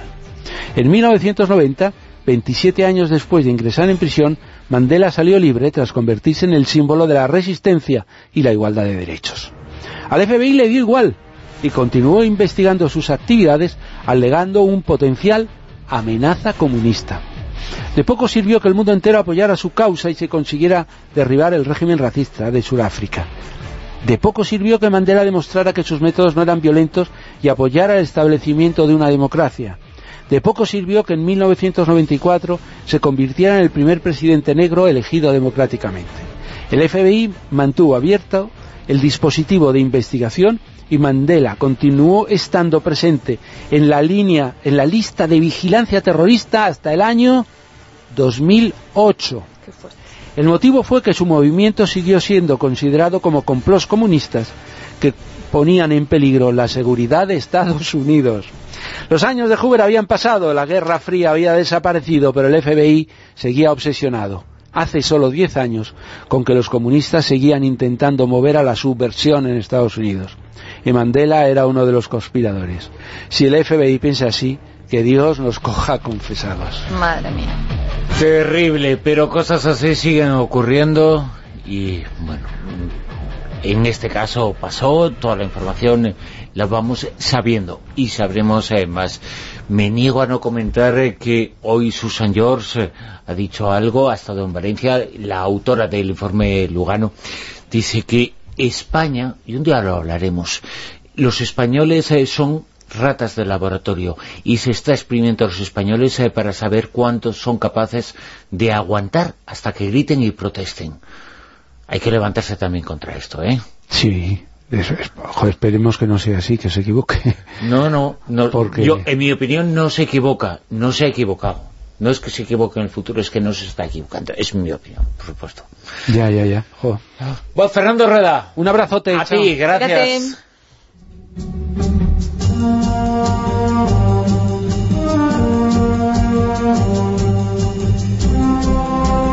La rosa de los vientos en onda cero. Eureka.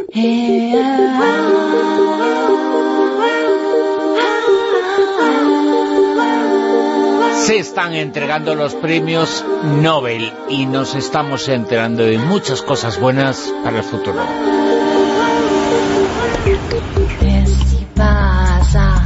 Por ejemplo, de los nuevos tratamientos eh, contra el cáncer. Es el tema de que vamos a hablar esta noche en Eureka con Mado Martínez. Eh, Mado, muy buenas, ¿qué tal? Buenas noches, pero qué buen rollo me da a mí esta canción de Nashville Henry siempre. Desde luego que sí, ¿eh?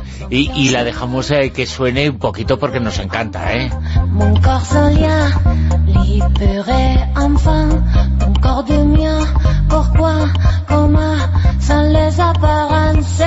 Y cantando en francés, es que es maravillosa, ¿eh? Pues sí, en francés, en inglés, lo que le eches.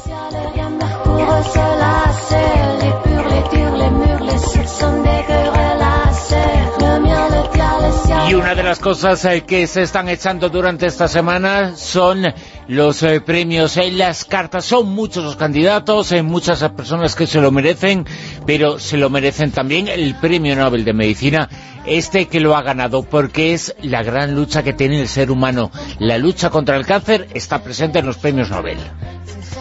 Desde luego que sí, creo que esta semana la palabra estrella es inmunoterapia. El premio Nobel de Medicina se lo han llevado este lunes James Allison y Tasuku Honjo, eh, que son quienes se han llevado este premio Nobel de Medicina por sus estudios, sus investigaciones en materia de inmunoterapia. Esa palabra que está revolucionando el paradigma en los tratamientos contra el cáncer, que tiene mucho potencial y que es, eh, bueno, muy, muy esperanzador. Eh, antes, hasta la fecha, eh, lo que teníamos para tratar el cáncer era cirugía, radioterapia y quimioterapia. en la mayoría de los tumores, además, se trataba con estos eh, tres tratamientos, ¿no? A veces combinados. Y en los últimos años, lo que se está investigando y lo que estamos empezando a tener es la inmunoterapia. ¿Por qué es revolucionaria la inmunoterapia? ¿Por qué es tan alucinante y por qué va a cambiar el paradigma hasta convertirse en una nueva ciencia, en un nuevo tratamiento oncológico? Pues porque consiste en despertar a nuestro sistema inmune, el sistema inmune de los pacientes, para que sea tu propio cuerpo el que luche o combata. ¿Por qué? Porque cuando un tumor se desarrolla es porque ha logrado esquivar los escudos de, nuestro sistema inmunitario, nuestras defensas. Entonces, si cuando queremos acabar, por ejemplo, con una afección crónica, por ejemplo, eh, recurrimos a una autovacuna, que es una vacuna personalizada cargada de microorganismos debilitados o desprovistos de escudos para que nuestro sistema inmunitario aprenda nuevamente a luchar contra ese enemigo, ¿por qué no? ¿Por qué no podríamos hacer algo parecido, por lo menos no igual, pero parecido con las células cancerosas, ¿no? Pues esa ha sido la gran batalla, esa ha sido la gran pregunta y ese ha sido el gran trabajo y esfuerzo que los investigadores que han estado trabajando en el campo de la inmunoterapia eh, han estado haciéndose y por lo que han estado trabajando y dejándose los cuernos literalmente, ¿no? Estos héroes de la ciencia, estos científicos que, que yo estoy convencida que el día de mañana de verdad el cáncer va a tener cura y además eh, va a tener curas de este tipo, que no sean tan invasivas como los procedimientos que tradicionalmente hemos tenido hasta ahora y que seguimos teniendo, porque también son efectivos. Y bueno, eso es lo que hace la inmunoterapia, buscar esas células cancerosas que logran esconderse, no por así decirlo, eh, burlar nuestras defensas y diseminarse por los tejidos. Algunas inmunoterapias lo que hacen es marcarlas, es decir, marcar esas células cancerosas, ¿cómo lo puedo explicar? Eh, como ponerles un diana, una diana, ¿no? En, en, la cabeza, para que el sistema inmunitario eh, se le caiga la venda de los ojos y se dé cuenta de que eso es el enemigo, ¿no? Y que tiene que luchar contra ellas o volver a aprender a atacarlas, ¿no? Y, bueno, eh, algunas pues eso es lo que hacen. Y otras lo que hacen es inocularnos un escuadrón de células inmunes, que es como un ejército de defensas, y es muy interesante. Es una auténtica revolución, no solo porque se trata de un tratamiento que no es invasivo, eh, lo he comentado antes, ni tiene prácticamente efectos secundarios, sino por la eficacia y potencial de curación que tiene, que es enorme. Fíjate, Mado, esto es eh, que eh, el eh, cáncer hay muchos tipos y en definitiva y finalmente hay tantos tipos como enfermos. cada persona tiene unas particularidades y esta técnica lo que hace es identificar cuáles son las particularidades de cada persona y hacer un tratamiento personalizado con esas características y que esa inmunología sea propia y basada en lo que uno es y uno tiene. Claro, ahí está el truco y ahí está el acierto. De hecho, la medicina a, lo que va, eh, a lo que la industria farmacéutica, la medicina está yendo en, los últimos años es a eso. Está atendiendo a, la medicina personalizada, a las vacunas personalizadas, a las autovacunas. Porque realmente mm, yo misma me estoy tomando ahora mismo una autovacuna por una afección crónica que tengo y, es que me lo dijo el, el, médico, es que ya el ministerio las recomienda, porque pues porque tienen más efectividad, un 80%, 90% de efectividad, que las vacunas y tratamientos convencionales, con lo cual también es más barato para la seguridad social. O sea, es que al final eh, son ventajas. Y, bueno... Eh, Podemos tocar incluso, eh, claro, uno de los casos que ellos han tratado y que un poco puede representar lo que están innovando. Sí, voy a contar un caso eh, que para mí no es un caso que hayan tratado estos premios Nobel específicamente, es un caso que, se trató en Estados Unidos, em, pero sigue siendo inmunoterapia y sigue siendo ese campo de tratamientos y de terapias que se están investigando ahora tantísimo porque realmente son esperanzadores. Y es el caso de Judy Perkins. A mí, a mí este caso la verdad es que me hizo emocionarme. ¿Por qué? Pues porque Judy Perkins tenía dos meses de vida. Tenía un cáncer de pecho metastásico. El cáncer de pecho es uno de los más frecuentes que sufrimos las mujeres. 10 de cada 100 mujeres lo van a sufrir en algún momento de su vida. También es cierto, y es una buena noticia, que gracias a las técnicas de detección precoz, a pesar de que cada año hay más cánceres de pecho, esa estadística está subiendo, también está subiendo la estadística del índice de curación. Ya casi estamos rozando el 100%, un 99% de curación. Pero la cuestión es que cuando se presenta de forma ya muy agresiva o en estado muy avanzado, pues puede ser mortal, claro. Y esta mujer, pues eso, le quedaban dos meses de vida, tenía un cáncer de pecho con metástasis, significa que ya se le había diseminado por todo el organismo, y la sometieron a un tratamiento experimental en Estados Unidos. Lo que hicieron es hacerle inmunoterapia. ¿Qué es lo que hicieron? Inyectarle 90.000 millones de células inmunes, o sea, un auténtico ejército de defensas, como si de repente fueran fuerzas aliadas que nada más desembarcar ahí, imagínate el desembarco de Normandía, en su organismo empezaron a matar el cáncer en su cuerpo. Lo primero que pasó es que eh, a la semana el bulto del pecho ya estaba encogiendo. Lo segundo que pasó es que una semana después, poco más de una semana después, ya había desaparecido por completo. Y lo tercero que hay que tener en cuenta es que su cáncer era metastásico. Tenía una metástasis avanzada y se había esparcido por todo su cuerpo. De hecho, tenía tumores de tamaño de una pelota de tenis en el hígado y otros lugares. No tenía tratamiento con terapia convencional, su cáncer iba a morir. Y este tratamiento, la inmunoterapia, acabó con todo eso. Deshizo el cáncer, literalmente. Lo voy a explicar un poquito mejor cómo lo hicieron, para que la gente lo entienda. Lo que tú has dicho, medicina personalizada. ¿De dónde sacaron estos 90.000 millones de células? De su propio cuerpo, claro.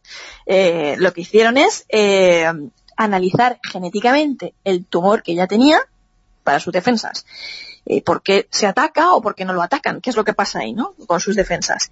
Y de las 62 identificaron cuatro, pues ahí empieza la guerra, porque el cáncer ataca, entonces lo que hay que hacer es una fórmula, ataquen el cáncer y lo eliminen, lo erradiquen. Entonces lo que hicieron es eh, examinar eh, las defensas, los glóbulos blancos, y elegir las que sí eran capaces de atacar, de sus defensas, ¿eh? de las propias de su cuerpo. Eh, escogieron unas poquitas, las identificaron, vieron cuáles eran capaces de atacar estas anomalías y las cultivaron en grandes cantidades en laboratorio. Muchas, pero seguían siendo de su cuerpo, su propio cuerpo. Y entonces eh, fueron esos 90 millones de defensas, de glóbulos blancos, lo que le inyectaron a, Perkins. Y así fue como Perkins eh, se curó, se curó de un cáncer metastásico sin cura con las técnicas de tratamientos oncológicos convencionales, con solo dos meses de vida que tenía, se curó completamente de ese cáncer.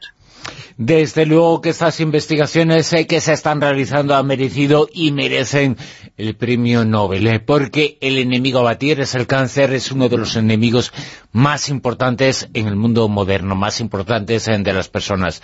Mado Martínez, muchas gracias por traernos esta información y traernos una historia con tanto presente y sobre todo con tanto futuro, que es lo importante, que en el futuro no hablemos más del cáncer. Lo haremos y mucho en el presente y ojalá en el futuro lo hagamos como un recuerdo, ¿eh? Seguro que sí, porque seguirán investigando.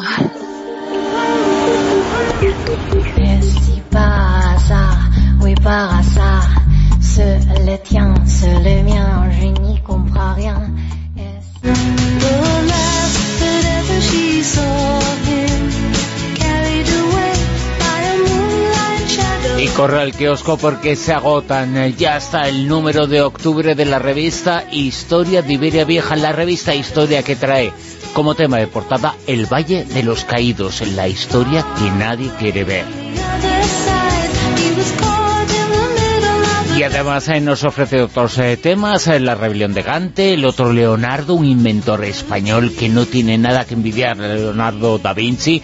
El Pilar, dentro de muy pocos días, se celebra la onomástica, el Día de la Hispanidad, y la Basílica del Pilar, importantísima. Los últimos del Sáhara, fascistas y obreros, y un dossier sobre médicos de nuestro país, médicos en España, en toda nuestra historia. El autor eh, de ese texto, de ese reportaje, está con nosotros, es el redactor jefe de la revista Historia de Vireveja, Alberto de Frutos. Eh, muy buenas, ¿qué tal? Buenas noches, Bruno, ¿qué tal? Alberto, hay muchísimos, muchísimos, eh, decenas y decenas de personas que lucharon por nuestra salud. Por ejemplo, cómo no olvidarse y cómo no mencionar al grande, al más grande, o uno de los más grandes, a Miguel Servet, que está en este reportaje la figura de Miguel Servet. Sí, naturalmente, no podía faltar la, vida de Miguel Servet, eh, cuya ejecución en la hoguera fue desde luego uno de los episodios más eh, vergonzantes de la civilización humana. Él murió por un motivo religioso, se le consideraba un blasfemo, un hereje, y afortunadamente los inquisidores eh, no pudieron reducir a ceniza su, pensamiento. ¿no? nosotros abordamos en concreto la gran labor que hizo a la hora de presentar la circulación pulmonar de la sangre, es decir, aquella que transporta la sangre desoxigenada del corazón a los pulmones. Y esta mm, pequeña aportación en su libro quinto de la restitución del cristianismo eh, ha pervivido hasta nuestros días y ha servido para, desde luego, garantizar a Miguel Servet, que también además fue astrónomo, cartógrafo, eh, físico, matemático, un lugar eh, de honor en el panteón de nuestra ciencia. Fue uno de los personajes más importantes de la historia, está en este dossier de la revista Historia de Vieja, también hay otro personaje, es el fundador, el primero en hacer investigaciones sobre cómo funciona nuestro cerebro. Es español, él es Ramón Cajal. Eh, ¿Cuántas cosas se pueden decir de él, no? Bueno, sería, necesitaríamos muchas rosas de los vientos, ¿no?, para abordar la figura de este aragonés eh, que en la revista ha tenido un tratamiento eh, mayor, ¿no? Es una figura que desde luego debería enorgullecer a todos los españoles y ese es el espejo en el que debemos mirarnos. Como bien dices, fue el padre de la neurociencia moderna, él eh, sirvió como médico en Cuba, se doctoró en Madrid y desde luego su figura es comparable a la de Pasteur o, Darwin, ¿no? Eh, fue el fundador de, fue el director del Instituto Nacional de Higiene, del Laboratorio de Investigaciones Biológicas y fue sobre todo, y un, un punto muy importante ahora que se están entregando los premios Nobel, el primer premio Nobel español en 1906, concretamente por sus trabajos sobre la estructura del sistema nervioso. Y un orgullo también la figura, en el siglo XX, la figura de Severo Ochoa, que también está en este dossier. Otro, otro premio Nobel, el segundo premio Nobel, segundo y último, asturiano universal, nacido en 1905 ¿Qué habría sido de Severo Ochoa si no hubiera sido por esa guerra civil? ¿no? Él había estudiado en las mejores universidades europeas, pero tras la guerra civil se fue a Estados Unidos. Allí desarrolló casi toda su labor y finalmente se, nacionalizó eh, estadounidense en 1906. Severo Ochoa también está en este reportaje, en este dossier de la revista Historia de Iberia Vieja, el tema de portada El Valle de los Caídos. Una de las eh, cosas y una de las informaciones eh, que tiene y que presentan son el dossier de algunos de los grandes médicos españoles. Hemos hablado de algunos con el autor de ese dossier, con el redactor jefe de la revista Historia de Viria Vieja. Alberto Frutos, muchas gracias. Muchas gracias a vosotros.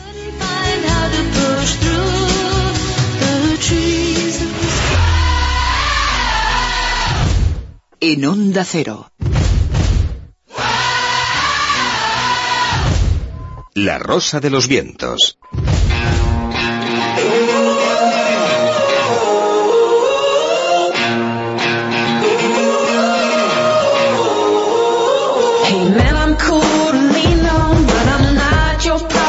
Casi las tres, eh, vamos a ir resolviendo ya en incógnita de esta noche. El personaje oculto era Silvia Casasola. Pues mira, como sabes, eran tres los personajes, las tres fantásticas, y además son cantantes y siguen en activo pese a su enfermedad. Luz Casal ha tenido ya dos sustos, en 2007 y en 2010, y tiene que estar en constante revisión, pero parece que tiene contra las cuerdas el cáncer. Anastasia, pues también ha sufrido dos sustos, en 2003, cuando fue a ver si la podían reducir el pecho y se encontró con esa noticia, y una segunda en 2013, cuando le realizaron una mastectomía doble. Por tanto, ¿quién nos queda es ella? La eterna y juvenil Olivia, que acaba de cumplir 70 años el pasado 26 de septiembre. Su abuelo y madre eran alemanes de origen judío y su abuelo ganó el Nobel de Física.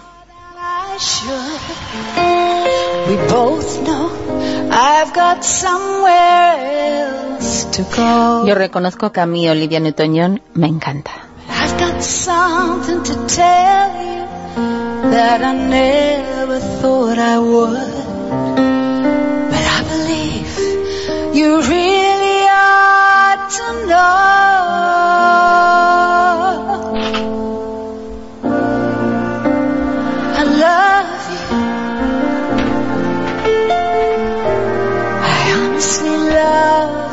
Es que quería dejar el estribillo. Bueno, Olivia Newton-John es noticia porque de nuevo está luchando contra la maldita enfermedad. Primero superó un cáncer de mama, después uno en el sacro, y ahora el tercero que está combatiendo está en la columna.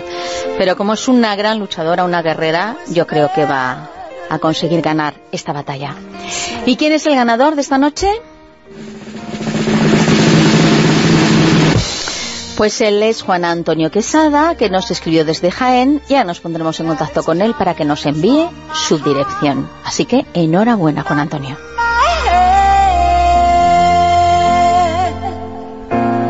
Escuchar las noticias en Onda Cero nos ponemos a tanto de todo lo que ocurre y todavía queda una hora de programa por delante.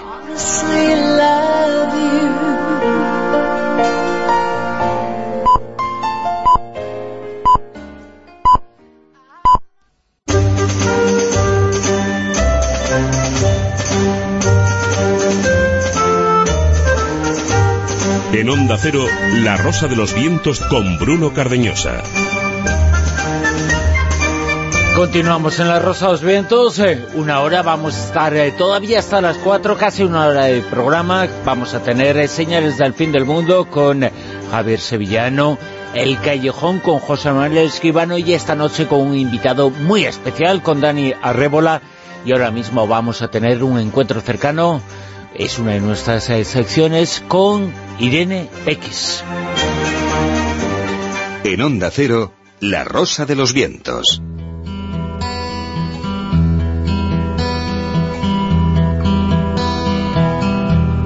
Es hora de hablar de la quimera de otra vida, de lo que no supimos expresar trapecio que ante la nada oscila de tragedias y triunfos que duran un segundo de alterar el destino y de la fábrica de hielo el olvido Encuentros cercanos. es hora de hablar de las cosas rotas que no puedo este humor no tiene que ver contigo. Que hace tiempo que nada acabar consigo. Que la fama es el opio del triunfador. No soy una cinta donde puedes eh, clavar tu lápiz y rebobinar. eh, No, no me puedes eh, perforar. Más allá de mí, no puedes ver. Mi sexo no es una cueva donde puedas cobijar tu pluma y olvidar la tinta. Mi anatomía no es una libreta que puedes llenar de púrpuras y verdes y negros. Mi ombligo no es el eje sobre el que giras. Engaño. Esto que hemos eh, leído pertenece al nuevo libro, al nuevo trabajo de Irene X, una de las personas que está haciendo de la poesía, de vivir, de experimentar, eh, de escribirlo, algo grande, muy grande, la máxima expresión de las letras.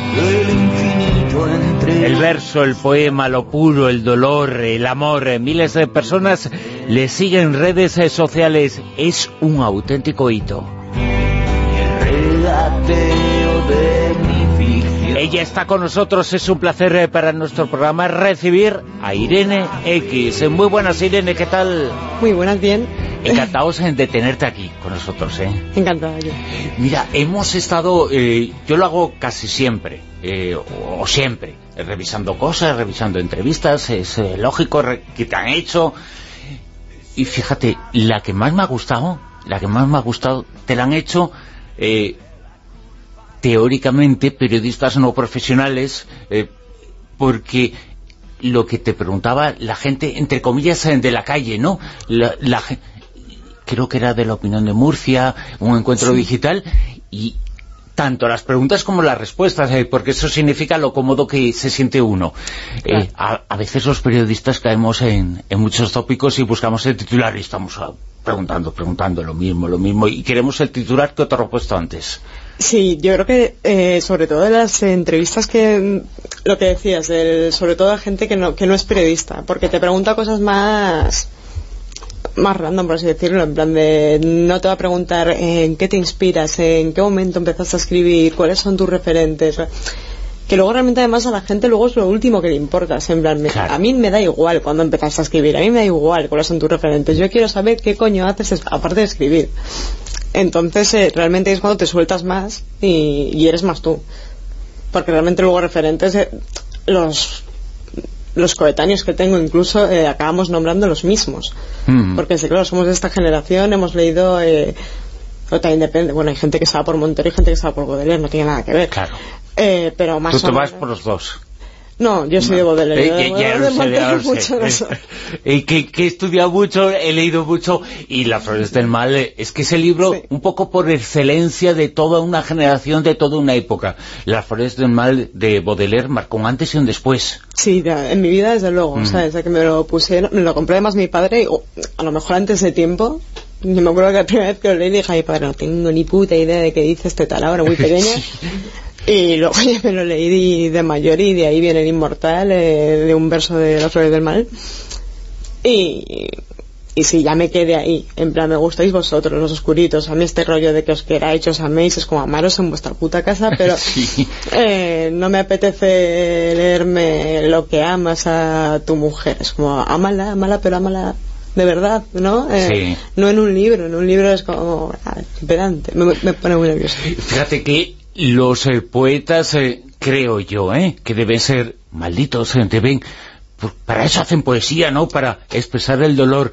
Y parece que el mundo nos lleva a ser un poco benditos, ¿no? Tenemos que ser un poco malos. Sí, yo creo que sí. un Soy- poco, un poco malos eh, dentro de la normalidad, eh, pero pero bueno, que, eh, que tenemos el pensamiento, que escribimos en curva a veces, que no es todo tan lineal. Sí, yo, yo bueno, yo directamente eso tengo letra de médicos, a mí no se me entiende jamás. Pero yo sí me está pasando algo bueno que me suele pasar poco, quitando a mi mujer y mi familia, lo típico, que es- ahí tengo suerte, eh, lo vivo. Eh, no, me, no me escondo a escribir si me está pasando algo bueno, lo vivo. Claro. Y cuando me pasa una putada, pues entonces, entonces estoy mal y la escribo. Y así pues me la quito, me la voy quitando de encima, del todo no. La chica no olvida si se titula el libro, Premios Pasa de Poesía, eh, es un tópico, pero es que ahora la poesía empieza a vivir un buen momento, no es que esté en un buen momento, empieza a vivir, empieza a haber una sección, empieza en las eh, librerías, eh, empieza a haber un mercado editorial, pero sería un error pensar que eso se ha acabado, que ese es el principio del camino. Realmente, bueno, hay gente que te dirá que empieza a ir un buen momento y gente que te dice que la poesía está pasando por el peor momento de, de la historia. Y claro, realmente es que está la dualidad de... mm, Ahora hay muchísima poesía, pero realmente es de... No, poesía ha habido siempre. Yo- A mí Sí. nunca me ha faltado poesía para leer. Lo que sí que es verdad es que hay muchos lectores de poesía ahora. También porque que evidentemente ha habido un hervor de gente joven, entre comillas, escribiendo y por lo tanto de lectores que, se han sumado. También por el acceso pues, eh, a la poesía, un vocabulario mucho más fácil, mucho más accesible, mucho más actual. Entonces creo que es lo que hace que una niña de 15 años diga, coño, entiendo lo, en- entiendo lo que pone aquí, va, me lo voy a leer. Antes a lo mejor pues yo entiendo que a todo el mundo no le entraba de leer a los 15 años. o sea, pero sí. Igual no todo el mundo, pero debería leerlo antes o después, igual que debería escuchar a Nacho Vegas, que a ti te gusta mucho, Sí, ¿no? claro, yo escucho a Nacho desde que soy muy pequeña. Claro. claro. Habrá gente que me dice, coño, pues por eso vas al psiquiatra, ¿no? y le diré, joder, pues sí, igual voy por eso al psiquiatra, pero para mí te estás perdiendo una cosa muy importante de la vida, no sé. Y la vida es eh, sentir, el otro día decía aquí, ser continente o contenido, eh, ser espectador o ser protagonista. Tenemos que ser protagonistas de nuestra vida, no mirar eh, las cosas eh, desde fuera que parece que es lo que quieren. Claro, yo sé creo que mucha gente que es lo que hace, ve la vida un poco como desde, la tiene como ya organizada. O sea, esto hablo mucho con, con mis amigos que evidentemente pues ya tengo 28 años, ya tengo este este nivel de me relaciono con la gente que elijo, ya no que elijo, sino de, con la gente que puedo. No puedo relacionarme con gente que ha elegido su vida. No puedo relacionarme con mi amigo el economista que ya sabía que iba a ser economista y que se iba a casar a los 25 y que iba a tener hijos a los 28. Eh, porque es como, pero vamos a ver, cojones, ¿cu- ¿cuándo has estado tú presente en tu vida? Si todo ya estaba marcado. Entonces, eh, es que ese tipo de gente no... no Y actores poco memorables, ¿no? Sí. Claro. Sí, como, sí, como la canción que escucharemos en, después de, de Nacho Vegas. Acabas eh, de presentar el libro en, eh, Madrid, eh, La chica no olvida, si se titula el libro. Yo he marcado algunas eh, cositas, algunos eh, poemas, algunas eh, frases, pero lo importante ahora vamos a leer y te voy a preguntar sobre algunas, pero lo importante es eso, ser continente y ser protagonista en nuestra vida y ser un poquito que hace falta, ¿no? Estrella de rock, no estrellado de la vida, que es lo que nos hace creer, el triunfo es estrellarse, no ser estrella. Sí, realmente sí. Es decir, yo me he metido 25.000 hostias, pero te las puedo contar. Quiero decir, después me he levantado. A ver, me he levantado pues un poco más jodida de lo que estaba antes, pero también más contenta. Decías una de las frases eh, en tu libro es me fui porque quería quedarme eh, que resume mucho lo que lo que sientes eh, y lo que es eh, en tu caso la poesía pero es una necesidad de huida pero dejarla por escrito Claro, eh, yo vi un momento en el que todo esto se estaba yendo de madre. Yo no, yo no escribo por... Hay mucha gente que sí que es verdad que tal se las redes sociales, eh, Twitter eh, llevó evidentemente a, a decir, bueno, es- esta red funciona en, vamos a poner frases con un límite de caracteres y yo por ejemplo Twitter lo usaba para, para reírme un poco de todo ¿no? y bueno para reírme para ver noticias para tal en el momento en que Twitter se convierte en un boom de aforismos que unos te pueden gustar más otros te pueden parecer una mierda las cosas como son y eso va ascendiendo cada vez más, llega un momento en que yo digo, colapsada. O sea, no, no tal. Entonces, eh, yo sí que es verdad que llegó un momento en que dije, eh, he publicado tres libros en tres años. Mm, no tiene puto sentido. Y me, me aparté, no quería que se me diese, no quería, no quería el rollo circo de recitales, no, no me sentía cómoda ahí, no me sentía ahí cómoda exponiendo mi vida como si fuese una peli, no, no. Entonces sí, ese fue el momento en el que me fui, pero porque, quería, porque quería seguir haciendo esto, pero no de esa manera. Irene X, eh, algunos pueden pensar y les viene a la cabeza la X, la X, pero también se puede mirar como una cruz, ¿no? Sí, es que la X es una cruz. O sea, mucha gente, yo tengo una X tatuada en la pierna y todo el mundo, mucha gente se ha tatuado la misma X y yo, yo joder, yo siempre les digo que es una pasada, que no, me, me parece muy loco que alguien se tatúe algo por mí pero yo, yo llevo tatuado cruz en francés, que es la X de verdad. yo lo que llevo es un calvario encima, es una cruz. Uh, pero cada uno, evidentemente, pues tiene interpretación. Uno de los tatuajes eh, que lleva se pone inmortal. Sí. Eh, ¿Cómo se consigue esa inmortalidad?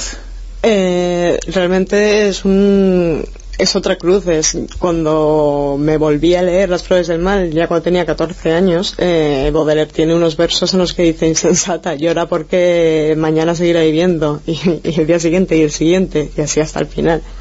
Eh, y me y yo cuando tenía 14 15 años me quería morir o sea vamos que no sé, bueno decir que no se quiere morir en el instituto mucha gente, había amigos míos que te dicen, ah, el, instituto, qué buenos recuerdos, y yo digo, madre mía. se, sufre, se quiere, no te quieren, se quieren, no te quieren, eh, junto todo. Eh, eh, se, se odia, las personas también somos eso, ¿no? odio, el anverso lo, tenemos todos. Claro, claro. Yo ahí, bueno, joder, me alegro por ti, de puta madre. Yo, para mí el instituto es como lo peor. Em, y fue como la idea de la inmortalidad. Es un peso tremendo, pero pero a la vez es como que yo siempre he estado como ahí muy en la línea de de me pasan cosas muy chungas pero nunca me muero eh, y de ahí el inmortal es el primer tatuaje que me hice ¿Ah, sí? sí eh, y luego ya venían 500 más ¿Mm? Una de las, eh, de las eh, cosas eh, que me gusta mucho de tu poesía es que se pueden utilizar y debemos utilizar palabras duras, pero también palabras bonitas, y mezclas lo bonito y lo tierno con lo, con lo duro, que podemos ser todas las cosas, ¿no? Sí. Y en esa entrevista, fíjate, trata de pasar a la gente con una ternura extraordinaria que a mí me llamó la atención, y y además era duro lo que podías eh, decir, ¿no? Pero decías algo duro y decías, pero de acuerdo, cielo. Sí, o sea, luego realmente soy luego realmente soy muy tierna y me hace poco estuvimos en el aniversario del, del disco de Los Planetas y un momento que le dije, grábame esto, llorando, en plan de no puedo.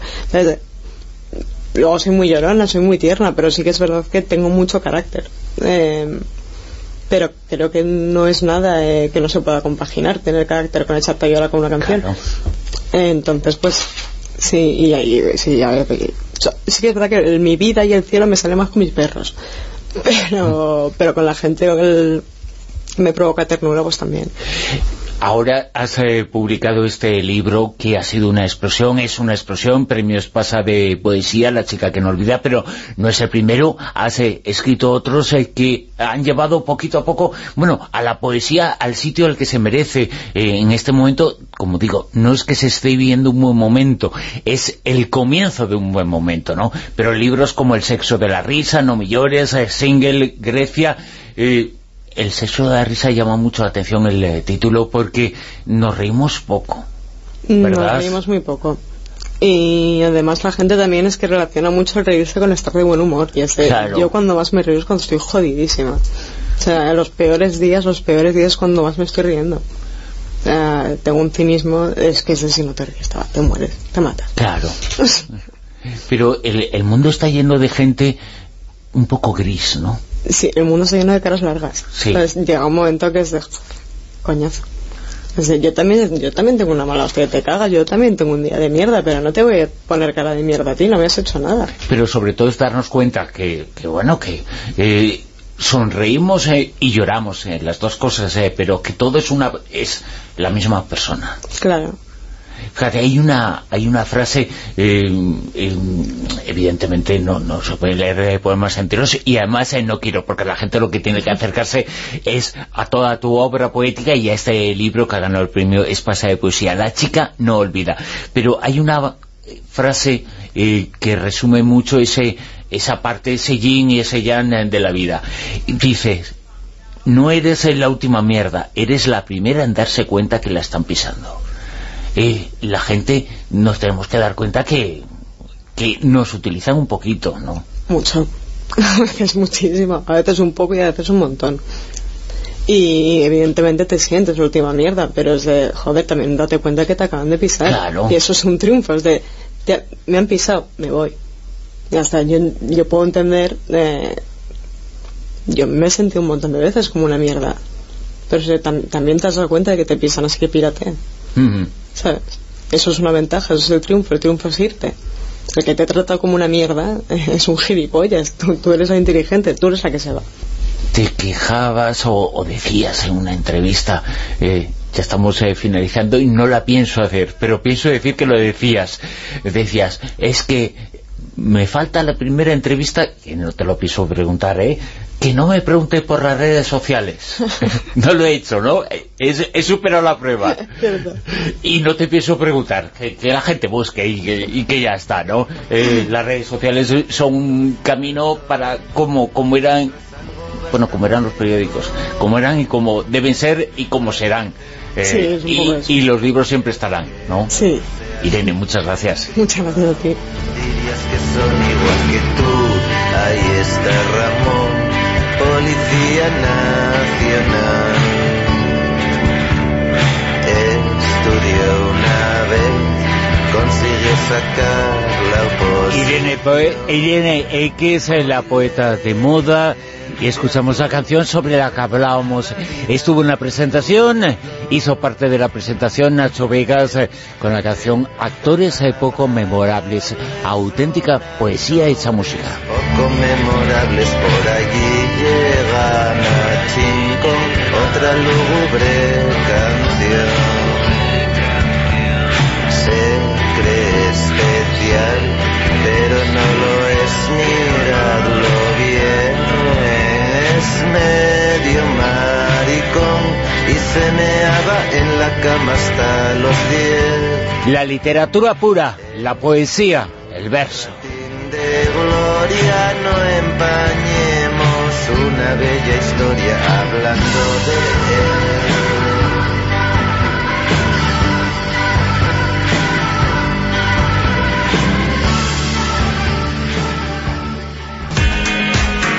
él. La rosa de los vientos en onda cero.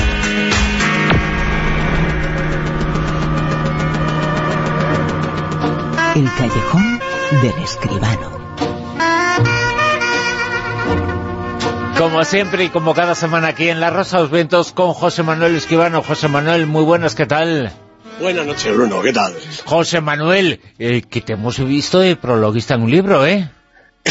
bueno, naturalmente, prologuista en un libro de una persona muy querida por mí, con lo cual hacer un prólogo para su libro es absolutamente un placer. ¿Qué te voy a decir? El libro se titula y vamos a hablar sobre la hora, perdón, por favor, gracias.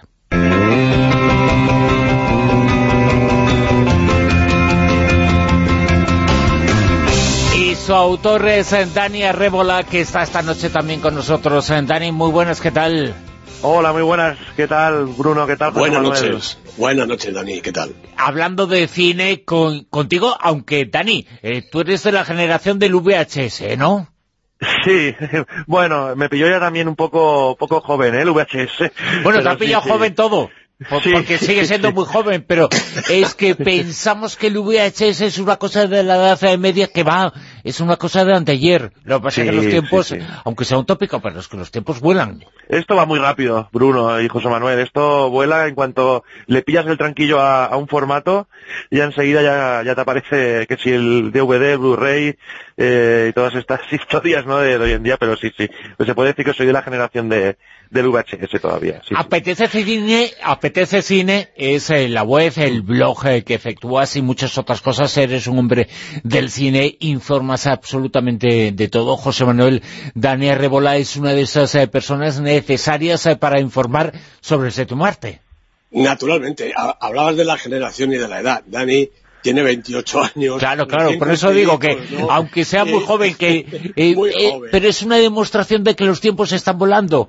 Eh, que, hace cuatro días hablábamos de cine y el VHS es que era lo normal, pero es que hace cuatro días, ¿eh? Pues sí, pues sí, efectivamente. Bueno, la verdad es que Dani, en estos pocos años de vida, eh, pues es periodista, es crítico de cine, naturalmente el creador de Apetece Cine, como comentabas antes, una de las webs absolutamente de referencia en el mundo del cine. Es autor teatral, ya ha estrenado su primera obra de teatro, ella, este, esta pasada primavera en Barcelona, y ahora llega al mundo de la edición del libro con este perdón, por favor, gracias, que a mí me gustaría que, que Dani nos contara un poquito él mismo de qué va, pero yo puedo anticipar que es un libro de entrevistas que es distinto a todos los libros de entrevistas. ¿No es así, Dani?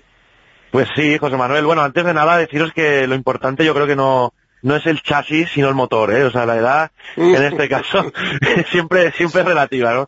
Eh, pues sí, José Manuel. eh, bueno, en primer lugar te agradezco también públicamente, lo he hecho en privado, eh, ya lo sabes bien que seas mi, mi prologuista. Yo creo que no había mejor persona para, para ello. Y sí, este perdón, por favor, gracias. Eh, yo lo defino como, como un libro no, no sobre cine, propiamente dicho, sino más bien sobre una forma de vida, ¿no? Directamente, y, y si quieres pues empiezo por ahí, o sea, el título, perdón, por favor, gracias, no es más que, que una fórmula que, pues que más empleado, ¿no? Para, para lograr pues todas estas entrevistas, eh, ruedas de prensa, charlas, encuentros, etcétera, que narró en estas 370 páginas Sí, que, que- que, pues eso, que, que se van nutriendo a través de, de- de mis, eh, pues eso, de mis encuentros con, con artistas, ¿no? Que, que son, que al final la, la, la salsa de- del libro. Con José Manuel hablamos eh, de muchos actores en esta sección, eh, pero es que por las páginas eh, de tu libro delante de ti han estado respondiendo preguntas y se encuentran en el libro. Sigourney Weaver, Benicio del Toro, Woody Allen, Lord Bodling, Antonio Banderas, Mónica Bellucci, Tezel Washington... Todas las grandes estrellas, ¿eh? Pues sí, sí, sí. Algunas, Bruno, pues eh, de forma un poco casual, hay que decirlo, pero, pero otras, pues sí, buscadas. Yo creo que eh, a veces sí, es verdad que con ese punto de, de suerte, y más en los tiempos que corren, ¿no? En el periodismo que vivimos de vértigo, hoy en día no siempre se consiguen, pero otras sí. Yo, la verdad que, mm, eh, pues de algunas especialmente estoy bastante orgulloso en el sentido de, de- que tener cinco minutitos, aunque sea por ejemplo con, con Mónica Bellucci o diez minutitos con, con John Malkovich, eh, pues eh, pueden recompensar prácticamente haber elegido esta, esta profesión, ¿no? que, es, que es maravillosa, O- que o para toda- mí es la, es la mayor, la mejor profesión del mundo, siempre lo digo, el periodismo. José Manuel. Yo estoy de acuerdo, estoy de acuerdo contigo. Sí, no, te decía que cinco minutitos o toda una vida, como por ejemplo ese ratito con Sigourney Weaver, ¿no? Sí, sí, sí, sí, sí.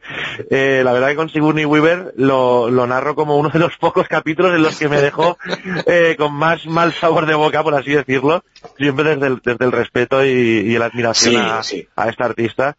Pero eso es otra cosa, ¿no? En el libro mm, no solo narro encuentros, pues, por decirlo de algún modo, positivos, ¿no? Sino que también voy narrando, porque si no, creo yo también que sería un poco no, no, no ser del todo sincero, ¿no? Con, con el lector, pues voy narrando eso, también momentos no tan gratos, o momentos pues que, que uno no lo ha pasado tan bien con estos artistas, que de todo hay. Ay, cuéntanos alguna experiencia negativa con estos artistas. Bueno, eh, pues con la propia Sigourney, ya que ya que estáis, pues os cojo un poco el guante. Esto fue más No, una... Creo que no nos escucha, así que se puede contar todo. claro, eso es. Sí, mejor. Eh, bueno, esto fue no fue no fue una entrevista propiamente dicho, porque voy alternando entrevistas, como digo, eh, ruedas de prensa, charlas, etcétera, y esto fue una una rueda de prensa en el Festival de Cine de San Sebastián. Y pues eh, allí la verdad que las ruedas de prensa se aprovechan siempre muy bien, ¿no? Porque está todo muy muy bien organizado y da pie siempre a, a que, pues eso, a mucho juego, ¿no? A que te den mucho juego los, todos los artistas que van invitados. Y bueno, eh, el caso es que a Sigourney Weaver pues le planteé una cuestión que yo no sé si, si se la tradujeron eh, de forma un poco errónea o ella no lo quiso entender bien, pero el caso es que, bueno, le comenté un poco sobre qué opinaba sobre las, eh, los papeles, sobre los guionistas, ¿no? Sobre los papeles que les llegan a las actrices ya entradas en cierta edad.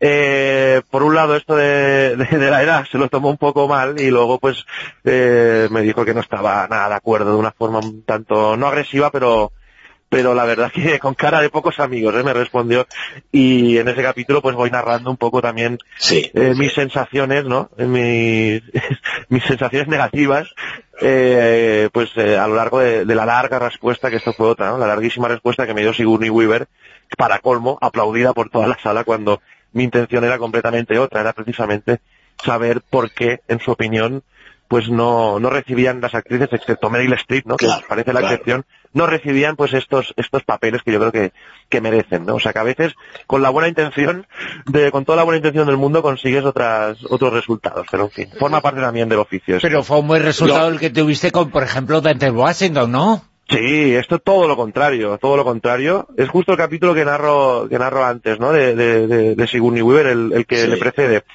Este, pues, eh, fue, la verdad que, uno de los que más ilusión me hizo, porque también era cuando, cuando empezaba, ¿no? En esto fue de, de, de mis primeros, de mis primeras coberturas, fue mi primer festival de, de San Sebastián. Y aquí, pues todo lo contrario. O sea, antes decía con Sigourney Weaver que se tomó la, la respuesta, ahí la pregunta un poco mal.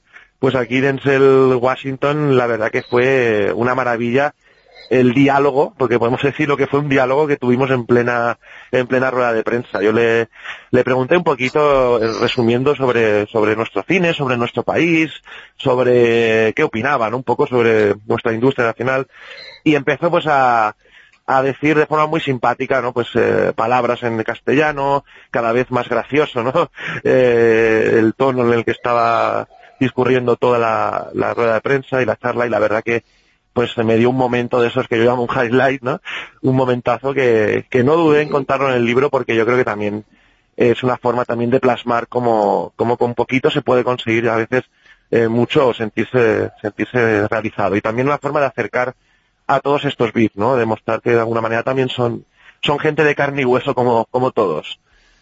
José Hay que decir, yo, te- sí, tengo que decir, lleno de orgullo, que el programa y yo mismo aparecemos también en las páginas Sí. de- del libro. Eh, en el caso mío, además, eh, fue una, una anécdota, me parece muy graciosa, en el Festival de Málaga cuando perseguías a Belén Rueda, ¿verdad? Sí, otro de, sí, los, sí, de- sí, sí. de los momentos cumbres de- del libro.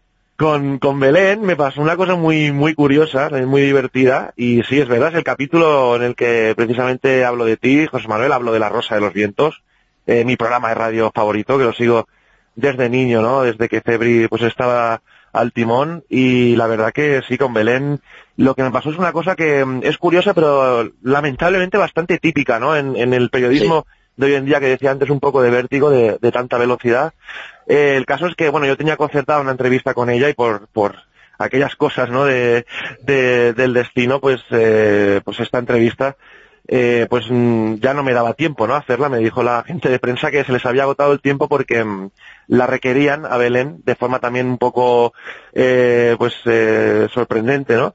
Para la embajada, de forma también un poco pues eh, inesperada, ¿no? Para ellos, que no, no lo tenían previsto. La embajada una serie de, de televisión. Y entonces, pues bueno, me quedé eh, en ese instante sin, sin entrevista y nada, eso que se me ocurrió, pues por lo menos, eh, yo como tengo mi propia mi propia web, ¿no? En APT de Cine, que puedo aprovechar eh, un poco todo, pues dije, bueno, a ver si la pillo, aunque sea en el vestíbulo del hotel, y, y me puede enviar un saludo, ¿no? Para, para todos los usuarios.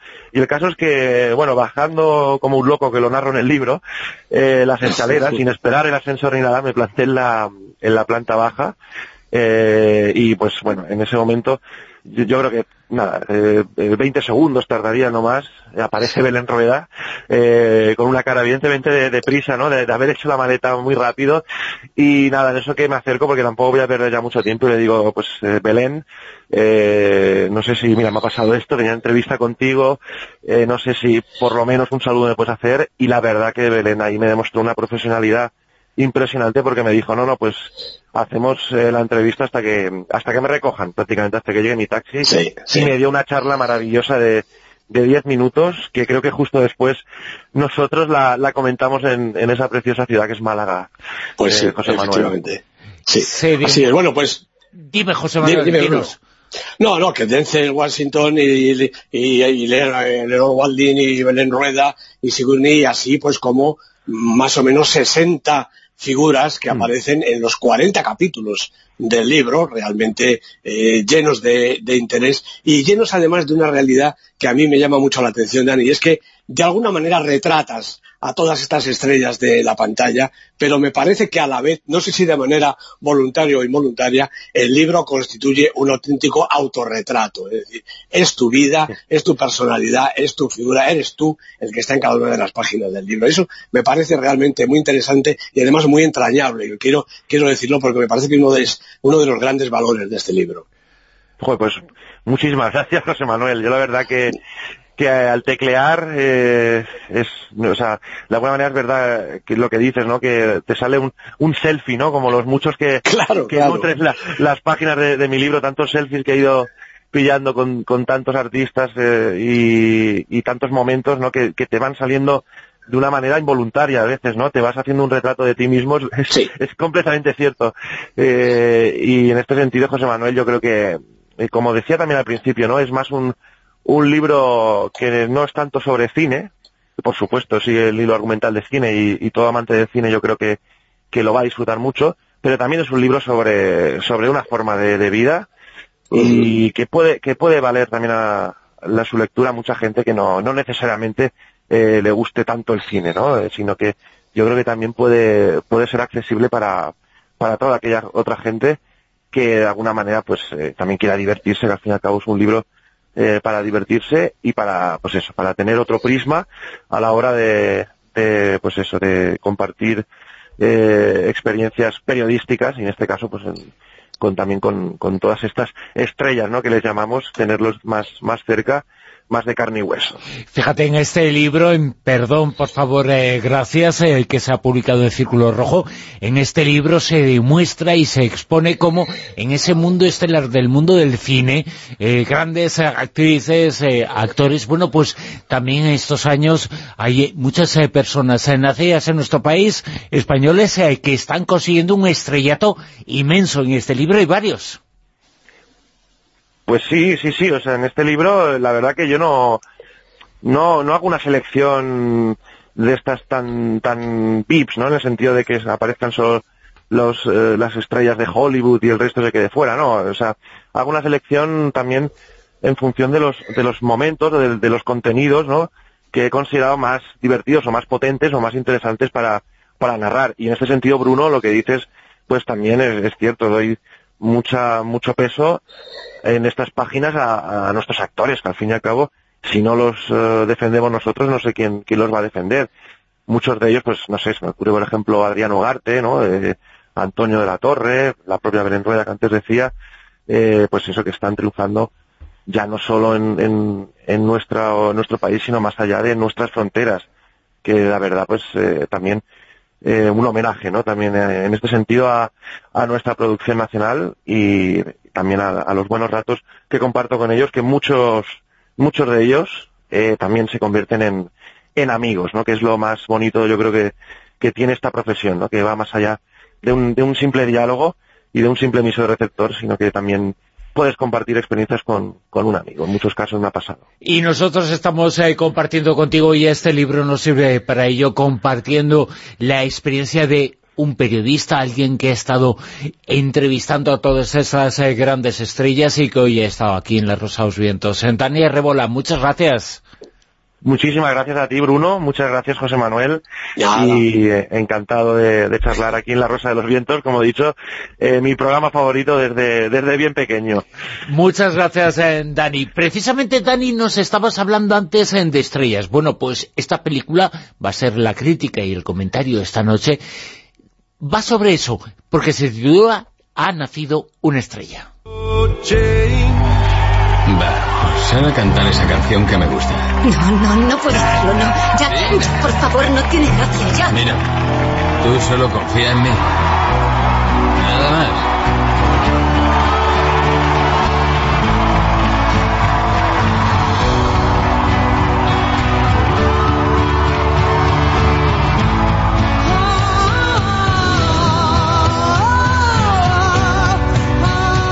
Bradley Cooper, con Lady Gaga. Ya sabemos, eh, gracias a esta película, cómo es eh, Lady Gaga, porque hasta ahora habíamos eh, visto mucho, pero un poquito rara, José Manuel. Sí, verdaderamente, bueno, esta es una imagen absolutamente distinta en la película está dirigida por Bradley Cooper. Ha nacido una estrella. La ha producido Bradley Cooper con Bill Gerber eh, y Todd Phillips. El guion es de Eric Roth y también de Bradley Cooper, que además la protagoniza junto con Lady Gaga, como decías, y Sam Elliott. Bueno, Bradley Cooper sí que es una mega estrella, ¿no? Tres nominaciones al Oscar, una carrera verdaderamente brillante como actor y también como productor. Y ahora ha dado este paso y ha debutado en la dirección y no con cualquier título. Ha nacido una estrella. En realidad es la cuarta vez que esta historia se lleva a la pantalla, bueno, sin contar las innumerables ocasiones en que hemos visto un argumento con un pretexto similar, ¿no? Las eh, anteriores eh, versiones de Nación Estrella han tenido protagonistas como Janet Gaynor, Judy Garland, James Mason, Barbara Streisand y ahora, pues estos, Lady Gaga y el propio Cooper. Bueno, para bien o para mal, claro, él es el absoluto responsable del resultado final como decía, protagoniza, dirige, produce y además ha intervenido en el guion, como decía, bien es verdad que haciendo tándem con el muy solvente Eric Roth para dar mayor consistencia al relato. Eric Roth es el autor de Forrest Gump, de Múnich, del curioso caso de Benjamin Button, palabras mayores, ¿no? Bueno, el, el, la película se desarrolla como está previsto. El protagonista, este Jackson Maine, es un cantante de éxito mundial y está en todo lo alto, la cúspide de su carrera, a pesar de sus variadas y peligrosas adicciones. Un día, por casualidad, conoce a Ali, una joven con una voz portentosa, pero que ni sueña con una carrera musical. Y Jack se empeña en ayudarla, la incluye en sus conciertos y además cantan juntos sus canciones. Como era de esperar, Ali despega como un meteoro a la sombra de Jack al principio y lanzada luego por Red, un, avisado, un avispado representante que conoce la industria y domina sus resortes, como muy bien vemos a lo largo de la película. Y mientras Maine va cuesta abajo y casi sin frenos. Bueno, vaya por delante que el dúo musical funciona perfectamente, no solo en el argumento, sino también en la realidad de la pantalla, en lo que vemos. Lady Gaga eh, canta de manera portentosa y Bradley Cooper ha trabajado lo suyo para no quedarse atrás. Él compone un personaje de una pieza, sin fisuras y totalmente convincente. Y ella aporta la mejor arma que Cooper ha podido pedirle, una desarmante naturalidad física que se vuelve fuego delante del micrófono y del piano. Paralelamente al doble juego de ascenso y caída de los personajes se desarrolla su historia de amor comienza con la mutua fascinación, crece con el trabajo en común y la enorme creatividad de ambos, y se tambalea luego y parece quebrarse cuando las carreras divergen hacia lo que se supone destinos opuestos. Pero la verdad es que ese amor es mucho más fuerte de lo que parece e incluso de lo que parecen decir algunas canciones. Canciones compuestas por los protagonistas es profeso para la película. Hay que decir que la banda sonora que completan es espectacular y naturalmente suenan sin descanso a lo largo de todo el metraje. El problema quizá de esta Ha nacido una estrella no es ese, por supuesto. La cuestión es por qué la película parece como que se empantana en cierto momento y toda la parte final quizá adolece, a pesar de su dramatismo, de cierta falta de tensión, de pérdida de interés. O a lo mejor es que los primeros momentos son tan brillantes, tan sorprendentes, que no se ha podido mantener esa misma intensidad. En cualquier caso, con ese regusto agridulce y sin tratar de competir con las otras versiones anteriores, hay que reconocerle a Bradley Cooper el valor de enfrentarse a esos clásicos, de construir un producto de absoluto riesgo y de apostar por su propia capacidad y la de Lady Gaga, su primer papel de auténtica protagonista, papel que Bradley Cooper resuelve y ella, por supuesto, de manera sobresaliente. Vamos con el Super 10. ¿Qué nos sitúa esta semana? Puesto número 10. Pues tenemos un estreno en la lista, Girl, Chica, la película de Lucas Dont con un maravilloso Víctor Polster de protagonista. 9. Carmen y Lola suben estas chicas un puestecito en su cuarta semana, la película de Arancha Echevarría, protagonizada por Zaira Romero y Rosy Rodríguez. 8. El 8, La Monja, la película de terror de este momento. Corin Hardy es el director, Tarisha Farmiga, la protagonista, cuatro semanas y bajando. 7. También ha bajado Johnny English, de nuevo en acción. La película de Rowan Atkinson, dirigida por David Kerr, ha perdido un puesto en su segunda semana. 6. El reverendo sube desde el puesto 16 al puesto 6, la película de Paul Schrader, yo diría que es un Schrader en absoluta eh, armonía consigo mismo. Sube del 16 al 1, como digo, primera semana en la lista. Puesto número 5. Pues otra película estupenda, The Rider, la película de Chloe Zhao, con Brady, Tim y Leili Jandro, los hermanos protagonistas, dos semanas en la lista. 4. Repite posición El Capitán, la película tremenda ambientada en el final de la Segunda Guerra Mundial, dirigida por Robert Schwenke, con Max Schumacher de protagonista, dos semanas en la lista. 3. Bueno, pues ha perdido el puesto de honor, todos lo saben. La película de Asghar Faradi, nuestro anterior número uno, ha caído hasta el 3 en su tercera semana. Ni Penélope ni Javier lo han podido remediar. 2. Aquí sí repite posición, caras y lugares, 19 semanas ya para este extraño, pero sorprendente, pero extraordinario documental de Agnès Bardá que ella misma dirige y protagoniza. Por lo tanto, tenemos un nuevo número uno que es... Pues otra película española, yo creo que una de las películas del año. El Reino, de Rodrigo Sorogoyen, con Antonio de la Torre, como siempre, espectacular de protagonista, encabezando un reparto estupendo. Directamente al número uno, película de la semana, El Reino, de Rodrigo Sorogoyen. El Reino es una película, bueno, si se leen las críticas de lo que opina la gente, eh, todo el mundo habla bien, ¿eh? Creo que sí, porque es que la película tiene poco resquicio para hablar mal. Es casi, casi redonda y todos están estupendos en esta historia que parece de ciencia ficción, Bruno. En España no pasan estas cosas. El puesto número uno, El Reino de Sorogoyen, con nuestro número uno, con José Manuel Esquivano. Muchas gracias. A ti, Bruno. Un abrazo.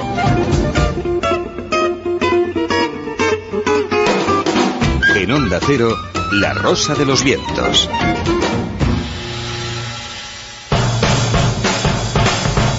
Señales del fin del mundo.